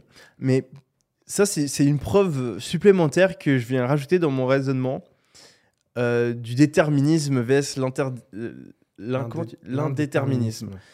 Euh, parce que depuis que je suis, je suis gamin, j'ai quand j'étais gamin, je pensais beaucoup à la philo, je me rends compte en fait au final. Euh, et malheureusement, j'ai pas trop lu ça. Je pense que j'aurais pu me stimuler la pensée en lisant des livres de philo à l'époque. Mais ouais, en fait, où, un jour, je me rappelle, je, je rentrais chez moi. Je- franchement, je devais être assez jeune, je devais avoir 13 ans. Et je me dis, mais putain, en fait, le cerveau humain, toutes nos actions, toute notre vie dépend de deux trucs. Et je vais essayer de bien expliquer parce qu'à chaque fois, j'arrive pas bien à expliquer cette pensée. Tout dépend de deux trucs. Ça dépend du logiciel que tu as. donc, comment est-ce qu'on on prend ton cerveau, on prend ta personne et on lui met une certaine manière de réfléchir. Ok, donc ça, c'est tu nais avec. Et ensuite, tu as l'acquis. Tu as ce qui va arriver dans ta vie, tous les apprentissages que tu vas avoir et qui vont te permettre, euh, avec ton, ton logiciel, de prendre de nouvelles décisions. Mais le logiciel, c'est pas toi qui le décide. Tu le reçois, c'est de la chance. Et les choses que tu apprends quand tu es gamin, l'environnement dans lequel tu vas grandir, c'est pas toi qui le décide. Et ensuite, au moment où tu vas vraiment devenir conscient et tu vas commencer à faire tes propres choix, en fait, tu vas juste t'appuyer sur le logiciel qu'on t'a donné à la naissance et les choses que tu as apprises avant parce que tu étais dans un certain environnement. Donc, si tu prends une nouvelle décision, c'est ton choix. Mais cette décision, en fait, au final, elle, elle est basée sur, sur des choses qui n'étaient pas ton choix. Donc, c'est pas parce que tu prends une décision de manière consciente que c'est vraiment ton choix au final, parce que ce choix-là a été dicté par des choses qui ne sont pas en ton contrôle. Du coup, si ensuite tu prends une nouvelle décision suite à la première décision que tu as prise, vu que la première décision, elle n'était pas vraiment en ton contrôle, elle était dictée par des circonstances euh, externes, ben cette deuxième décision, elle non plus, etc., etc. Donc, si tu pousses ça à l'infini, en fait, tu te rends compte que tu as en quelque sorte un destin et que si on pouvait calculer tous les paramètres qui, euh, qui, ont, qui ont eu lieu dans ton existence, eh bien, on pourrait prédire exactement tous les choix que tu allais faire et on pourrait prédire exactement comment tu allais finir ta vie. Et que donc, au final, on n'est absolument pas maître dans notre destin, mais on est juste euh, la, la conséquence de tous les paramètres qui ont été fixés à notre naissance. Ouais, ça c'est. euh, Et toi, tu n'es pas d'accord. Non, mais après. Enfin, Et c'est là la vie qui est intéressante. ouais, ouais, bien sûr. C'est qu'il y a les deux manières de voir les choses. Il y a, y, a, y, a deux, y a deux aspects à ça. C'est que euh, c'est pas parce que tout ce que tu as dit est vrai que forcément c'est déterminé. Alors, c'est un, un débat hein, qui passionne les philosophes dans deux camps depuis euh, 2000 ans. Euh, ce qui est drôle, c'est que les. Ce qui, est, ce qui est trop, trop drôle, si tu veux un truc vraiment marrant, c'est que tous les philosophes de ton école ont ta gueule et ton et ton et ton- ta vibe. Et tous les philosophes de mon école, ils ont ma vibe. C'est-à-dire Bah, tous les philosophes fit, ils sont de ton école. Les mecs pas très fit, un peu bordéliques, ils sont plutôt de la gueule. c'est as- c'est assez drôle, hein. euh, tu vois, par exemple, euh, euh, Spinoza, Ouais. qui est le grand maître du déterminisme. C'est un mec, c'est un des premiers inventeurs de la routine. euh, euh, c'est un mec qui faisait du e-commerce. Euh, à l'époque, il vendait des, des, en dropshipping des, des verres euh, de, de mecs. à- En fait, il avait découvert qu'à Amsterdam, ils étaient super forts à faire des verres, des, des verres, pas des verres pour boire, des verres, des lentilles. Et en fait, il avait trouvé les meilleurs ateliers d'Amsterdam. Il prenait les commandes et il touchait l'argent avant que les mecs fabriquaient. Il prenait sa com et il, et il gérait comme ça. Et, et il avait sa petite routine et il faisait de la philo et des maths. C'est quand, même- c'est quand même dingue. Bon gars. Et, et ce mec, c'est un partisan du déterminisme. à côté de ça, euh, dans les partisans de l'indéterminisme, euh, bah, il y a Bergson. Bergson, euh, philosophe flamboyant, qui préparait pas ses cours et, et qui avait des audiences qui attendaient. Tu sais que Bergson, ses cours au Collège de France étaient tellement suivis par la population que des mecs se mettaient à la fenêtre parce qu'il n'y avait pas assez de place dans la salle. Et ils étaient payés par les gens dehors pour crier ce qu'il disait à l'intérieur de la salle pour que les mecs entendent. Il y avait des souffleurs qui répétaient pour que le message aille loin dans les rues de Paris. C'était une méga star de l'époque. Et, et du coup, je- est-ce que c'est Spinoza? Je crois que Spinoza, il avait un cours dans une université, il y avait personne qui venait. Exactement. enfin, personne. Il y a quand même des gens extraordinaires qui sont venus. Ah là, par la suite, mais euh, Non, je non, crois, je crois mais- qu'il galérait mais même, moment. Non, mais ce que je veux dire, dans le petit groupe d'élèves qui sont venus, Ouais, ah ok. il y a eu des méga stars de la philo d'après. Ok. Il avait, mais il, tu vois, c'est Nietzsche contre Schopenhauer. C'est, Ouais. c'est, euh, il y a des, il y a des gens, ils ont, ils ont la fibre du, euh, de, tu vois, du, de la viralité de l'époque. Ouais. Ouais, bah ouais. C'est drôle. Ouais. Hein Alors, l'indéterminisme, l'idée, c'est que dans un système déterminé, aussi forts soient les critères de causalité, les conséquences ne sont jamais prévisibles et, de temps en temps, ont des résultats chaotiques. C'est ça. C'est l'idée que même si tu connais toutes les conditions initiales, même si tu as toutes les causes, etc., de temps en temps, sans qu'on sache pourquoi, il y a de l'entropie qui apparaît. Hmm. Et il y a quelque chose qui se passe qui va changer la donne et qui va changer la donne forever. Hmm. Et donc, les systèmes, les, les penseurs de l'indéterminisme euh, ne sont pas des gens qui pensent euh, que, la- que le déterminisme n'existe pas. hein. La physique classique nous montre Hmm. que si je connais exactement la force à laquelle je lance cet objet, bah, je peux déterminer à quel endroit il va atterrir. Mais la physique quantique nous apprend qu'il y a des phénomènes qui sont des phénomènes du réel et qui ont des propriétés du hasard qui sont encodées en elles. Et ça, ça c'est la grande victoire des indéterminismes, c'est l'émergence de la physique quantique. quantique. ouais. Et il se passe quelque chose dans le monde quantique qu'on n'arrive pas à expliquer. Il se passe plein de phénomènes qu'on n'arrive pas à expliquer. Ouais. Et qui semblent donner lieu au fait que l'entropie bah, euh, a une réalité. Mais- Alors, mais est-ce ouais. que c'est pas un peu arrogant de déduire que parce qu'on n'arrive pas à expliquer quelque chose, il n'y a pas de cause Alors, prévisible à, c'est- c'est- au à c'est ce pas phénomène C'est pas tout à fait ça l'idée. L'idée, c'est plutôt que dans un milieu expérimental donné, les mêmes actions produisent pas les mêmes conséquences. Et on semble avoir des phénomènes qui semblent être du hasard, Mm. qui semblent être du hasard, et qui y portent. Alors, en philosophie de l'action, ça s'appelle la philosophie de l'action, euh, le domaine qui étudie euh, cette question maintenant, de façon un peu sérieuse, avec les neurosciences, avec euh, tout ça.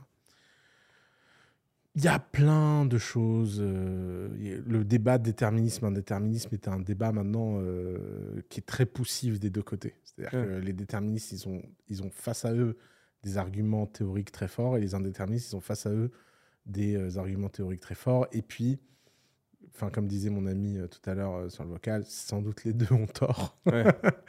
Euh, et c'est vrai que c'est un truc qui n'est pas tranché. Maintenant, ce qui est intéressant, c'est toujours de comprendre le logiciel de croyance qu'on a pour avancer. C'est- pour ça que moi, cette question est si intéressante. J'ai besoin de me dire que à un moment donné, C'est grâce à toi. non, même pas. Moi, C'est pas ça? moi, je crois même pas que ce soit grâce à moi. Je pense même que c'est pire que ça. C'est que je Non, mais d'avoir une question de mérite, parce qu'en fait, pour, Non, moi, pour cette non, théorie, moi, elle détruit la méritocratie. Ouais, moi, je- Si- pour moi, pour moi, c'est pire que ça. Moi le mérite, je m'en fous. Je C'est pas ça. Moi, ce qui m'intéresse, c'est le fait qu'à un moment donné, les choses peuvent complètement changer sans que tu en sois euh, responsable. Mais que- c'est- ça, tu peux être 100% déterministe et quand même Oui, penser que c'est le C'est cas. vrai. Mais c'est vrai, c'est vrai que c'est le cas. Mais disons que tu- le chaos est, est tellement compliqué que ta volonté, ta pas volonté, ton ton machin, il y a des choses qui se passent et qui Mm. sont euh, au-delà de tout contrôle, de toute Mm. envie, de tout machin. Hmm. Bah, moi, je suis, je suis de cet avis-là, mais en restant déterministe. quoi. Mais, du coup, le... moi, ce que je trouve intéressant avec le déterminisme, c'est que, tu sais, j'ai eu ce. C'est trop drôle. C'est parce que ce qui est drôle, c'est quand t'es jeune, ton... tu sais, ta vision du monde, elle change complètement. Tu sais, genre, moi, je, me- je- vraiment, je peux. Moi, j'ai de mon innocence- j'ai de- commencé très déterministe. hein. Ouais. Mm. Et moi- moi, moi, de base, j'ai toujours eu. La méritocratie, c'était super important pour moi. Ah ouais, ouais. Et ensuite, j'ai eu ce truc de. Justement, j'ai eu cette réalisation et je me suis dit, mais en fait, putain, ça veut dire que quelqu'un qui a une vie de merde, au final, si tu reviens à la source, c'est en, en aucun sa faute. Parce que même si la personne est ultra fainéante, Mm. c'est soit parce que il a, un- il est né avec un certain cerveau qui est fainéant, pas sa faute. Soit euh, il a eu dans son enfance euh, Ouais, des- trucs qui l'ont rendu fainéant et du coup, ben, au final, rien n'est vraiment ta faute. Donc en fait, Mm.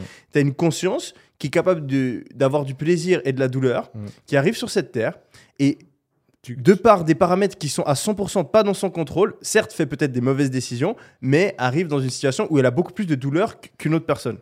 Tu connais, Donc c'est injuste. tu connais l'expression ça explique, mais ça n'excuse pas. Euh, non, mais elle est très intéressante. Et, et- et elle va dans le sens de mon, de mon raisonnement d'après. Donc, donc j'ai fait le switch. Je suis passé de 100% genre au mérite, euh, voilà, méritocratie, euh, à euh, en fait non, euh, socialisme, euh, faut aider les gens, c'est pas leur faute au final, à même si c'est vrai, même si c'est vrai que c'est pas sa faute, c'est quand même mieux d'avoir de la méritocratie dans notre société Mhm. parce que même la personne qui est la plus désavantagée, ou en tout cas, peut-être pas la personne la plus désavantagée, mais Oui. le groupe de personnes le plus désavantagé par le capitalisme va quand même mieux que Dans- ce même groupe-là dans un truc communiste ou genre euh, ultra socialiste. Parce qu'en fait, le, le process, le système du capitalisme nous permet d'augmenter le, le bonheur de tout le monde. Et je pense que la meilleure fonction, euh, Ah, c'est pour, ça que tu m'as parlé d'utilitarisme. et C'est pour ça qu'on allait parler d'utilitarisme. Je pense que la meilleure fonction pour optimiser du coup le, la société, c'est l'utilitarisme. Et euh, que en fait l'utilitarisme, pour tu- tu- une très bonne manière de faire de l'utilitarisme, c'est de faire de la méritocratie et du capitalisme. Et donc, je suis quand même pour la méritocratie. tu vois, tu vois le full Ah, 360. ouais, je vois très bien. Mais ce que je trouve drôle, c'est que tu as énormément de personnes qui ont un avis positif, euh, politique, qui ont un avis euh, euh, sociétal, qui ont, euh, etc., mais qui ont jamais, qui qui ont aucun logiciel, tu vois, de pourquoi est-ce que je pense ça? Et quand je- tu, tu vois, genre, ce genre de questionnement, euh, ils les ont jamais eu, mais pourtant ils sont convaincus qu'il faut voter comme ça. Je trouve euh, ça fou. C'est Keynes qui avait une, euh, qui a une citation très célèbre là-dessus, l'économiste euh, John Maynard Keynes, qui dit euh, Tant de gens pensent que leurs pensées sont si originales, alors qu'ils sont la victime d'un penseur mort il y a si longtemps, dont ils ne connaissent ni le nom, et pourtant l'influence y est très très très présente dans leur vie. Très, très, euh, très, très beau. D'ailleurs, euh, en Keynes de- qui est impressionnant avec tout ce qu'il a apporté. Ouais. hein. Ouais, Même mar- si je suis pas d'accord Ouais, avec la- c'est marrant. moi, je- l'extrême majorité de. Moi, je suis, enfin, ce qui est marrant, c'est que pour moi, Keynes, c'est le, c'est l'exemple du, du génie dont la théorie était catastrophique. C'est les trois que- euh, Non, dont on tu- parlait avant. Mais tu sais pourquoi? Parce que la pensée de Keynes, c'est d'une complexité Mhm, extrêmement subtile, mhm, et les keynésiens sont tous des abrutis. mhm. Et, ça, mais c'est un, c'est un drame. Mais c'est un drame. Euh, on a la même avec Bourdieu. Bourdieu. Putain, est c'est ouf que tu dis ça. Subtilité. euh, C'est ouf que tu dis Il ça. est vraiment subtil, Ouais. Bourdieu. Mais, mais Et les bourdieusiens, c'est tous des cons. Je incroyable. dire, mais On a étudié Bourdieu en, en, en philo au lycée et j'avais la même théorie. J'étais là, c'est impressionnant de pouvoir avoir un raisonnement aussi poussé, mais pour au final euh, avoir le même avis que des gens qui Ouais. sont complètement à côté de la plaque. c'est un truc de fou. Ou même justifier l'avis Ouais. de personnes qui sont complètement à côté Mais de ça, la c'est un plaque. truc de fou. Ouais. D'ailleurs, euh, ouais, ça, c'est vraiment le, le drame des disciples. hein. Bah, moi, j'ai vécu ce truc la première fois où j'ai eu un fan que je pouvais pas blairer. C'est quand tu as des gens qui disent Ah, je suis trop d'accord avec toi. D'ailleurs, Mm. quand tu dis que. Et là, et- et, là j'ai dit un truc. euh. Ah bon, moi j'ai dit ça? Mais non. Et puis après, tu te remets en cause. Tu dis Ah bon, j'ai dit ça, merde. Puis après, tu vas revoir ce que tu as dit. T'as pas du tout n'as ça. pas du tout dit Ouais. ça. Euh, Et tu dis, ah, bah merci, maintenant je suis devenu une étiquette. Putain, fais Ouais. chier, quoi. Ouais. Mais euh, non, mais euh, en parlant d'utilitarisme, euh, tu sais que moi, j'ai un amour infini pour l'inventeur de l'utilitarisme qui s'appelle John Stuart Mill. Et il a fait quoi d'autre lui? Alors, bah, il- pas grand chose. Il a écrit des livres. euh, Ah, c'est, ouais, ça doit être de l'utilitarisme Ouais. que je. ouais. et il a écrit mon livre de philo préféré de la liberté, qui est, euh, qui est un chef-d'œuvre. Je vais lire. Et lui, C'est quoi le nom? euh, de la liberté. De la liberté Ouais. de euh, John, John, Stuart. Stuart Mill. Et lui, il a reçu une éducation de malade. Tu sais que c'est, il fait partie de cette mode. Il y a eu une mode à un moment où les parents étaient extrêmement investis dans l'éducation de leurs enfants Mm. et avaient envie de transformer leur enfant en génie. Et tu sais que ça a vachement bien marché. Il y a une génération entière de Et génies. tu m'étonnes. Où les parents étaient méga. Bah oui, méga au lieu de les envoyer à l'école pour qu'ils apprennent le nom d'un fleuve. Et donc, euh, il y, a, il y a dans cette école-là, il y a von Neumann, le mathématicien. Ouais. Il y a Norbert Wiener, le cybernéticien, qui est un personnage extraordinaire. Personnage dont j'ai écrit la biographie, mais j'ai jamais publié quand j'étais au lycée. J'étais tellement fasciné par ce mec que j'ai écrit. Bon, elle est assez mauvaise et mal écrite, mais il faudrait que je la réécrive avec ChatGPT. Ouais. Euh, J'avais collecté des documents de sa famille et tout, tellement j'étais fasciné par ce mec. C'est un génie oublié. C'est vraiment l'archétype du mec qui a inventé des trucs de fou, mais Hmm. plus personne ne se souvient que c'est lui. Euh, T'es pas il- assez viral ou? Trop-. C'était trop. En fait, c'était tellement méta Hmm. que c'est devenu des dizaines de sciences spécialisées. Putain. Mais c'est lui qui a fait la théorie unifiant mathématique de tout ça, qui Putain. s'appelle la cybernétique. Euh, Il y a euh, euh, dans le même genre. Donc Norbert Wiener, son père, s'est dit bah, mon fils sera un génie. Euh, et il lui a donné une éducation de malade. Et il a fini l'université à 14 ans avec un doctorat. Voilà. Vois, Le Normal. cerveau des enfants, c'est un truc. Mais c'est un truc de fou. hein. de. Et John Stuart Mill, il Ouais. avait un père, non seulement qui a voulu en faire un génie, mais qui est en plus un mec trop drôle. Et dans les mémoires de Stuart Mill, il raconte euh, la relation avec son père. Et son père, en fait, il était persuadé que la meilleure façon d'apprendre un truc à un enfant, c'est de le faire jouer. Donc, il a inventé plein de jeux. Par exemple, il avait un jeu dans la bibliothèque où, en fait, il voulait que Stuart Mill développe sa curiosité, etc. Et donc, il lui faisait gagner des friandises en des petits chocolats, des caramels, des machins, en lui faisant euh, résumer la thèse d'un auteur célèbre d'un livre. Et pour résumer la thèse, il fallait lire le livre. Et à chaque fois qu'il arrivait à, lui, euh, à le piéger sur un truc, il gagnait une friandise. Euh, je sais pas si tu imagines l'éducation dans Ouais. une bibliothèque de 3000 livres avec euh, Stuart Mill qui lisait dès l'enfance. Mais Stuart Mill, c'est pour moi le philosophe. Enfin, l'utilitarisme, c'est assez marrant parce que c'est la, c'est la philosophie euh, morale qui, dans 99% des cas, est la plus utile. Et dans le 1% de cas, Edge est horrible. Et elle est horrible parce que personne ne peut avoir la discussion du troll et problème en disant la vérité. Le- la discussion du Alors, troll et troll et problème. troll et problème. Tu connais le troll et problème Euh, de oui, oui, et, et ouais. Et, mais je- on va pas pouvoir dire la vérité vu que c'est un podcast. On est d'accord. hein Ouais.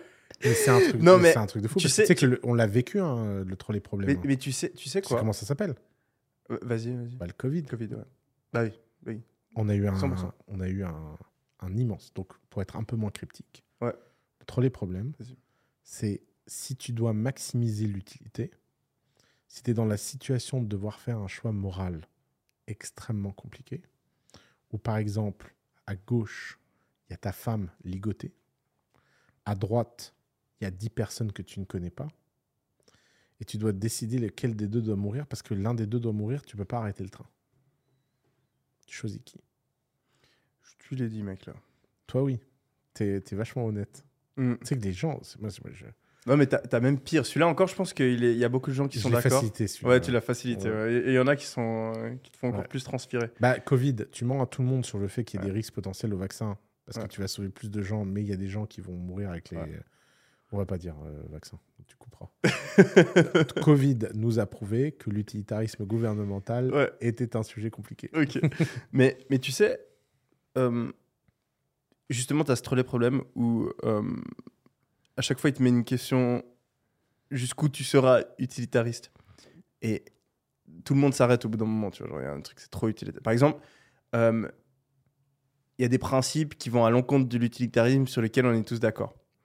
Et euh, moi, j'avais vu ça comme une limite de l'utilitarisme, mais en fait, je pense que c'est faux. Et je pense que, franchement, j'arrive pas à trouver de limite à l'utilitarisme. Je te donne un exemple.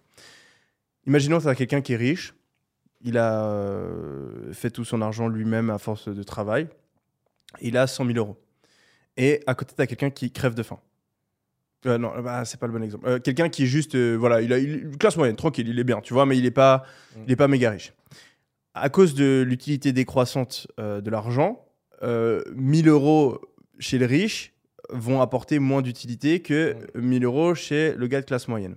Donc, si tu es 100% utilitariste et que tu veux maximiser l'utilité totale de la société, tu prends 1000 balles aux riches et tu le files aux pauvres. Et là, tu te dis non, c'est injuste. Ça va à l'encontre de nos principes, c'est injuste. Et donc, là, je trouve que l'utilitarisme ne fonctionne pas. Sauf que c'est faux. ça ne prouve absolument pas que l'utilitarisme ne fonctionne pas. C'est juste que là, tu as isolé la situation et tu n'as pas, pris- pas pris du recul. L'utilitarisme, sur toute la société, à long terme, te pousse à ne pas prendre les 1000 balles du riche pour les donner aux pauvres. Parce que si on vit dans une société où les personnes qui sont riches se font prendre leur argent pour, donner, euh, pour le donner aux Plus pauvres, personne plus personne ne travaille et donc l'utilité totale des gens Mm.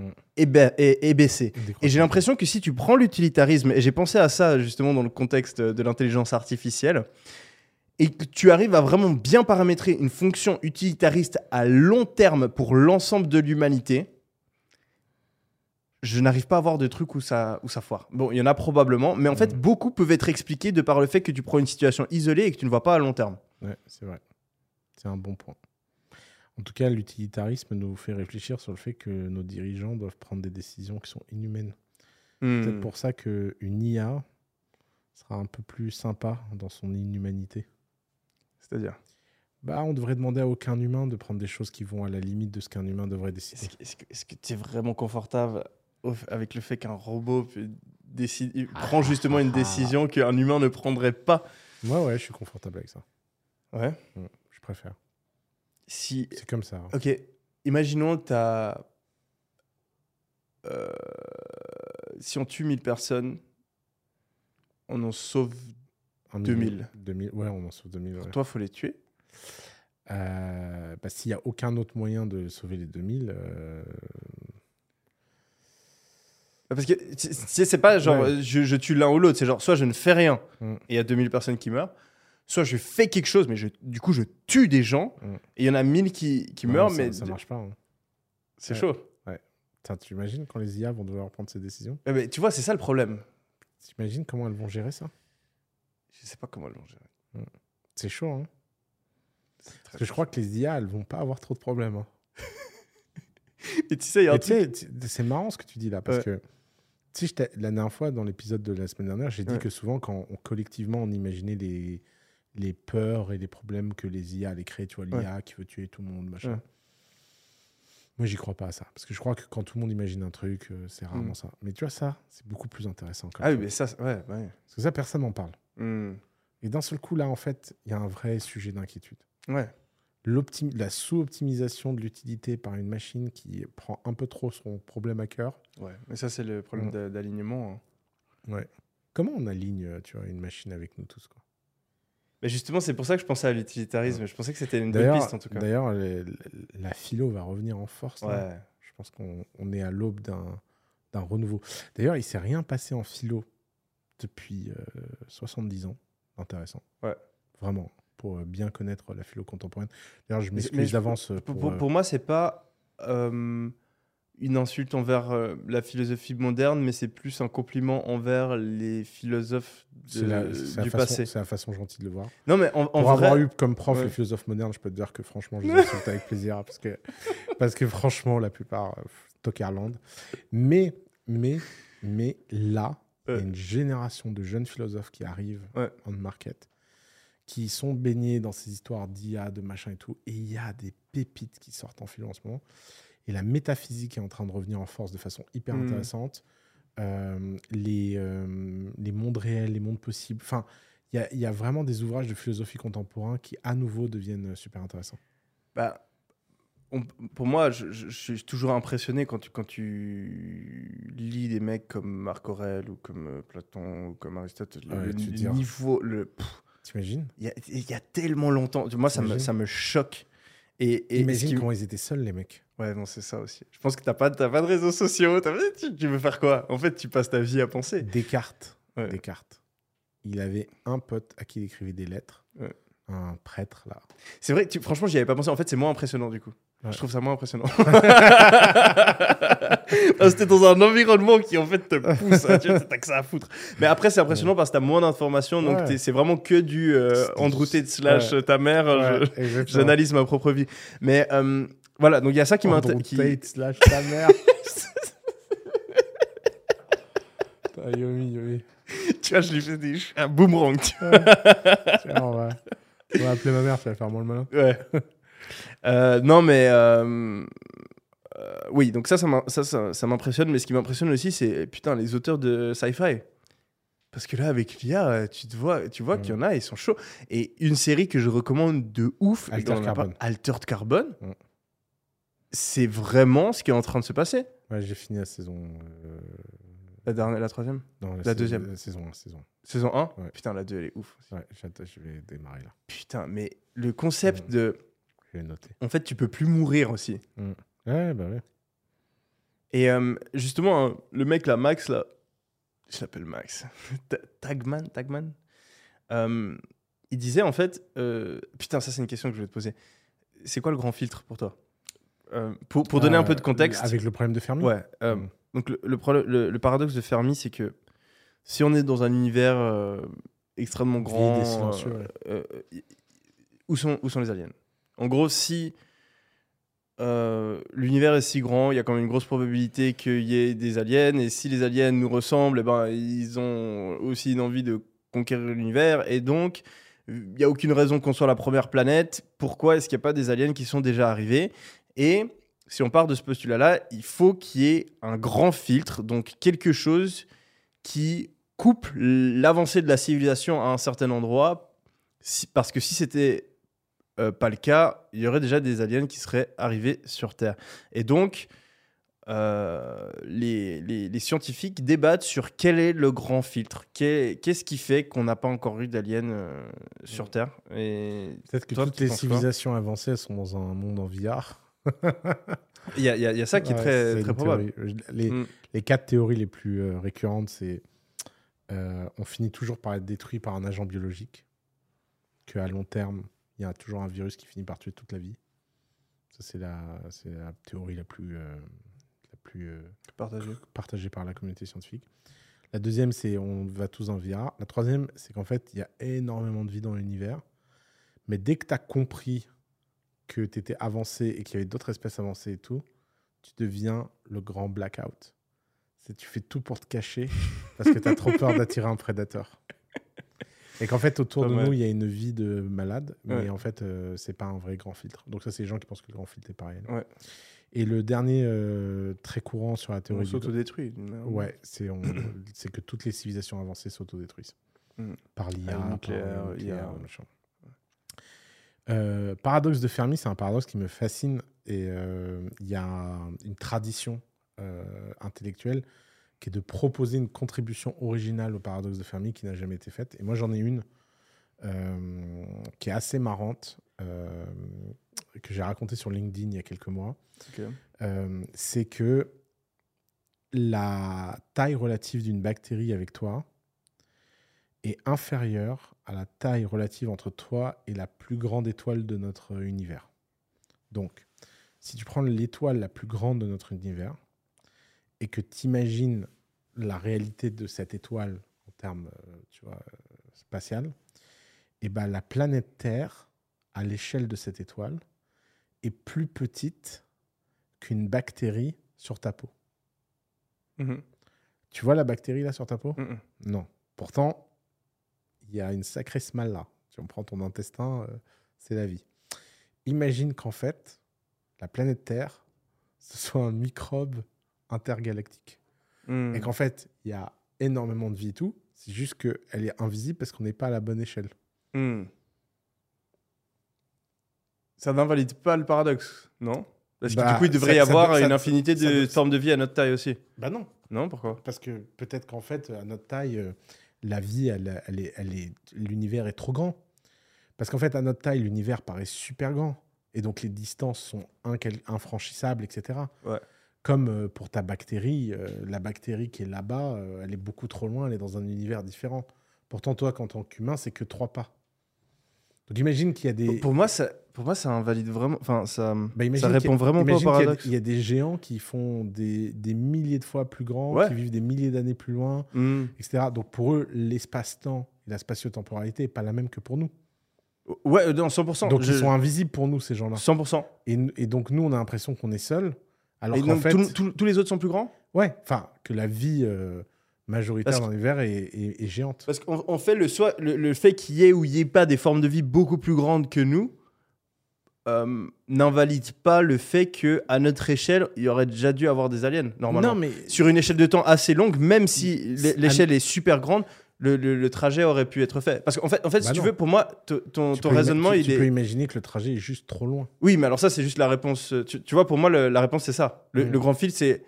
Tu vois, le fait que oui ou non, il y ait une forme de vie plus grande, pour moi, ne répond pas vraiment au paradoxe qui est pourquoi la vie n'est pas là à notre échelle, si on- s'il faut préciser. Euh, et du coup, ta réponse, ce serait que à notre échelle, c'est juste trop loin. C'est trop loin. ouais. Ok. Mais qu'en fait, il y a une vie. Il y en a une autre que. Ok. qu'on ne voit pas. Ok. Euh, ouais. Tu vois, Euh, là, il y a un Yomi euh, qui fait des dizaines de milliers de kilomètres de long. Mais t'as beaucoup de parallèles comme ça. Tu regardes un neurone et une galaxie, ça se ressemble mais ça, énormément. ça, ça, et c'est flippant. Mais ouais. Mais, mais apparemment, T'as c'est. déjà vu la carte de l'univers? Ouais. On dirait un cerveau humain. Ouais. What the fuck? Ouais, c'est chelou. Ah, mais mais ça, apparemment, j'avais j'avais vu, euh, c'est- tu sais, Neil deGrasse Tyson, euh, qui disait que, ouais, ça pour le coup, ça a été étudié, c'est juste euh, un hasard, quoi. c'est- Mm. Et que dans la nature, en fait, tu vois que Les souvent les formes se répètent euh, de par les lois de la physique, en fait. Ouais. Mais, euh, ouais, moi, le, le filtre, euh, pour moi, euh, je vais te faire chier, hein, mais pour moi, C'est vrai. ma mère. Non, non, non, non, non, non. C'est que, ouais, on s'autodétruit, genre, Ouais. 100%. 100%. non, le... je- Enfin, 100%, 80, 80%. Ah, mais façon, mais, si l'espèce humaine doit s'autodétruire, qu'elle s'autodétruise. hein, pas- Ouais. pas- Mais tu sais que euh, pour la première fois, je me suis dit, tu sais, t'as beaucoup d'écolos qui disent que c'est bon là, on est bon, on n'a pas besoin de toujours croître, croître, croître, croître, croître. Et là, du coup, je te jure, je commence à être euh, d'accord. C'est pas possible, tu peux pas dire ça. Non, mais enfin, Ah, mais déjà, tu peux pas dire ça pour tous les gens sur Terre qui ne sont pas à notre niveau. Si tu oui, dis, oui, à 100%. C'est l'argument que je dis. Quand, si pour- tu, si tu dis, ok, on s'arrête nous, Moi, il je dis à notre monde- niveau, mais pour tout le monde. C'est Voilà. ça, c'est ça. Que- Bah, déjà, la planète, elle tient pas. Donc, euh, Non, tu vois, on, on- on améliore la technologie de manière oui, à offrir euh, cette vie. ouais. voilà, Ouais, offrir cette vie. Ça, ça euh, m'irait, moi, déjà. Ça. Ouais. Et, je- et en, en fait, moi, j'étais toujours convaincu. Je me souviens quand j'étais jeune, ma mère, elle, me- elle me parlait du fait de ouais, arrêter la croissance, etc. J'étais non, bah, il faut toujours faire mieux parce que j'ai cette obsession de l'optimisation. Mais en fait, euh, c'est parce que je voyais pas de, de limite à, à l'optimisation. Et là, avec l'IA, tu vois, pour moi, je vois une limite à cette optimisation où en fait, on va arriver. Et c'est un truc que tu vois en, en sciences ou en physique ou même de manière générale dans la vie. Tout objectif peut être suroptimisé. Mm. Quand tu suroptimises quelque Ouais, chose, tu arrives toujours à un endroit où tu es moins bien que Mm. ton état de départ. Ouais. Et euh, le capitalisme, les systèmes qu'on met en place dans notre société, l'intelligence, la technologie, c'est des optimisations qui nous ont énormément servi. Mais il y a un endroit où elles commencent à nous desservir et j'ai l'impression qu'on qu'on est déjà à, ce- à cet endroit-là et qu'on le voit dans plein de domaines différents avec la pollution, avec euh, les, les réseaux sociaux. Euh, et, tu- regardes, il y a une étude qui est sortie récemment. Je crois que tu as un, une fille sur trois aux US qui est en dépression à des envies suicidaires. Une fille sur trois. Et, et ça, c'est, je pense, admis de la plupart des gens qu'il y a 30 ans, c'était plus bas. Tu Ouais. vois? Donc, si Ouais, tu on a- regardes on- le niveau de bonheur de la société, on, a raté on est en train de baisser. On a raté un optimum. ouais. et, et, et où est-ce qu'on va à partir de maintenant? Si Bah, ça on- continue dans on- la même, tu vois? on Est-ce que c'est on un en- local euh, optimum ou Non, que tu vois on, on en, pr- on en prend conscience et on est meilleur. Ouais, c'est ça. Et il faut faire gaffe. Et, et- et le problème, c'est le Moloch. C'est sûr, qu'il faut faire. le, le, progrès, tu sais, tu sais, le. Moloch? Ouais. Toujours plus, toujours plus, capitalisme, toujours. trrr, trrr, et, on va, et on va tous, on va, on va à un endroit, réseaux sociaux, algorithmes. Mais tu vois, Ouais. par exemple, regarde comme le capitalisme se régule bien là-dessus. Les gens prenant conscience que les réseaux sociaux les butent, les Mm. utilisent moins. Le capitalisme punit ces boîtes-là. Elles doivent se réinventer pour faire autre Mm. chose, pour aller mieux.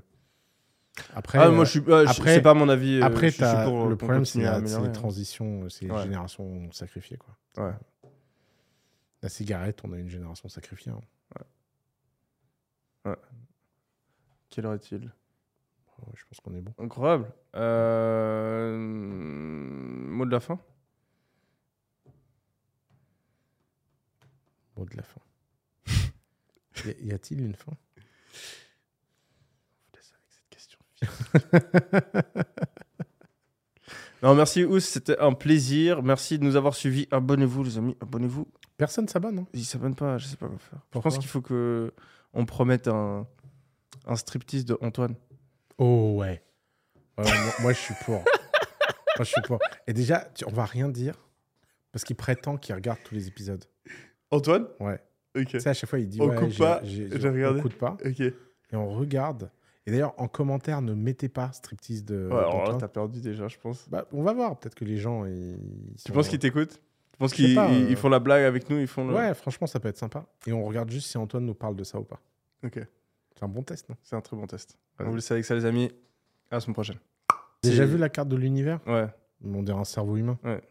What the fuck? Ouais, c'est chelou. Ah, mais ça, apparemment, j'avais vu, euh, tu sais, Neil deGrasse Tyson, euh, qui disait que ouais, ça pour le coup, ça a été étudié, c'est juste euh, un hasard. Quoi. c'est- Mm. Et que dans la nature, en fait, tu vois que Les souvent les formes se répètent euh, de par les lois de la physique, en fait. Ouais. Mais euh, ouais, moi, le, le filtre, pour moi, euh, je vais te faire chier, hein, mais pour moi, c'est vrai. c'est- ma mère. Non, non, non, non, non, non. C'est que, ouais, on s'autodétruit, genre Ouais. 100%. 100% non, non, le... je- Enfin, 100%, 80%, 80%, Ah, mais si l'espèce humaine doit s'autodétruire, qu'elle s'autodétruise. hein, c'est pas- Ouais. pas- Mais tu sais que euh, pour la première fois, je me suis dit, tu sais, t'as beaucoup d'écolos qui disent que c'est bon là, on est bon, on n'a pas besoin de toujours croître, croître, croître, croître, croître. Et là, du coup, je te jure, je commence à être euh, d'accord. C'est pas possible, tu peux pas dire ça. Non, mais enfin, mais déjà, tu peux pas dire ça pour tous les gens sur Terre qui ne sont pas à notre niveau. Si tu dis, oui, oui, à 100%. C'est l'argument que je dis. Quand, si pour- tu, si tu anti- dis, ok, on s'arrête nous. Moi, euh, je dis à notre monde- niveau, mais pour tout le monde. rattrape. C'est Ouais. ça, c'est ça. Parce que- déjà, la planète, elle tient pas. Donc, euh, Non, tu vois, on, on- on améliore la technologie de manière oui, à offrir euh, cette vie. ouais. voilà, Ouais. offrir cette vie. Ça, ça euh, m'irait, moi, déjà. Ça. Ouais. Et, je- et en, en fait, moi, j'étais toujours convaincu. Je me souviens quand j'étais jeune, ma mère, elle, me- elle me parlait du fait de ouais, arrêter la croissance, etc. J'étais là, non, bah, il faut toujours faire mieux parce que j'ai cette Mm. obsession de l'optimisation. Mais en fait, euh, je- je- c'est parce que je voyais pas de, de limite à, à l'optimisation. Et là, avec l'IA, tu vois, pour moi, je vois une limite à cette optimisation où en fait, on va arriver. Et c'est un truc que tu vois en, en sciences ou en physique ou même de manière générale dans la vie. Tout objectif peut être suroptimisé. Mm. Quand tu suroptimises quelque Ouais, chose, tu arrives toujours à un endroit où tu es moins bien que Mm. ton, épa- ton état de départ. Ouais. Et euh, le capitalisme, les systèmes qu'on met en place dans notre société, l'intelligence, la technologie, c'est des optimisations qui nous ont énormément servi. Mais il y a un endroit où elles commencent à nous desservir et j'ai l'impression qu'on qu'on est déjà à, ce- à cet endroit-là et qu'on le voit dans plein de domaines différents avec la pollution, avec euh, les, réseaux sociaux. Euh, et, tu- regardes, il y a une étude qui est sortie récemment. Je crois que tu as un, une fille sur trois aux US qui est en dépression a des envies suicidaires. Une fille sur trois. Et, et ça, c'est, je pense, admis de la plupart des gens qu'il y a 30 ans, c'était plus bas. Tu Ouais. vois? Donc, si Ouais, tu a- regardes le niveau de bonheur de la société, on, raté on est en train de baisser. On a raté un optimum. ouais. et, et, et où est-ce qu'on va à partir de maintenant? Si Bah, ça on- continue dans la même, tu vois? Est-ce que c'est un en- local euh, optimum ou est-ce que tu vois on, en, prend- on en prend conscience et on est meilleur. Ouais, c'est ça. Et il faut faire gaffe. Et, et- et le problème, c'est le Moloch. C'est sûr, qu'il faut faire. le, le, progrès, tu sais, tu sais le. Moloch Ouais. Toujours plus, toujours plus, capitalisme, toujours. trrr, trrr, et, on va, et on va tous, on va, on va à un endroit, réseaux sociaux, Mm. algorithmes. Mais tu vois, Ouais. par exemple, regarde comme le capitalisme se régule bien là-dessus. Les gens prenant conscience que les réseaux sociaux les butent, les Mm. utilisent moins. Le capitalisme punit ces boîtes-là. Elles doivent se réinventer pour faire autre Mm. chose, pour aller mieux. Après, ah, moi, je suis, ouais, je- après- c'est pas mon avis. euh, après je suis t'as- pour, le pour problème, c'est la- améliorer, les hein. transitions, c'est les Ouais. générations sacrifiées. Quoi. Ouais. La cigarette, on a une génération sacrifiée. hein. Quelle heure est-il? Ouais, je pense qu'on est bon. Incroyable. Euh, Mot de la fin? Mot de la fin. Y a-t-il une fin Je vous laisse avec cette question. non, merci Ous, c'était un plaisir. Merci de nous avoir suivis. Abonnez-vous, les amis. Abonnez-vous. Personne s'abonne. hein Ils s'abonnent pas, je sais pas quoi faire. Je pense qu'il faut que on promette un, un striptease de Antoine. Oh ouais. Ouais, moi, moi, je suis pour. moi, je suis pour. Et déjà, tu- on va rien dire parce qu'il prétend qu'il regarde tous les épisodes. Antoine? Ouais. Ok. Tu sais, à chaque fois, il dit On ouais, coupe pas, j'ai- regardé. On coupe pas. Ok. Et on regarde. Et d'ailleurs, en commentaire, ne mettez pas striptease de. Ouais, alors là, t'as perdu déjà, je pense. Bah, on va voir. Peut-être que les gens. Ils Tu penses qu'ils t'écoutent? Tu penses Je sais qu'ils euh. font la blague avec nous Ils font le... Ouais, franchement, ça peut être sympa. Et on regarde juste si Antoine nous parle de ça ou pas. Ok. C'est un bon test, non? C'est un très bon test. Ouais. On vous laisse avec ça, les amis. À la semaine prochaine.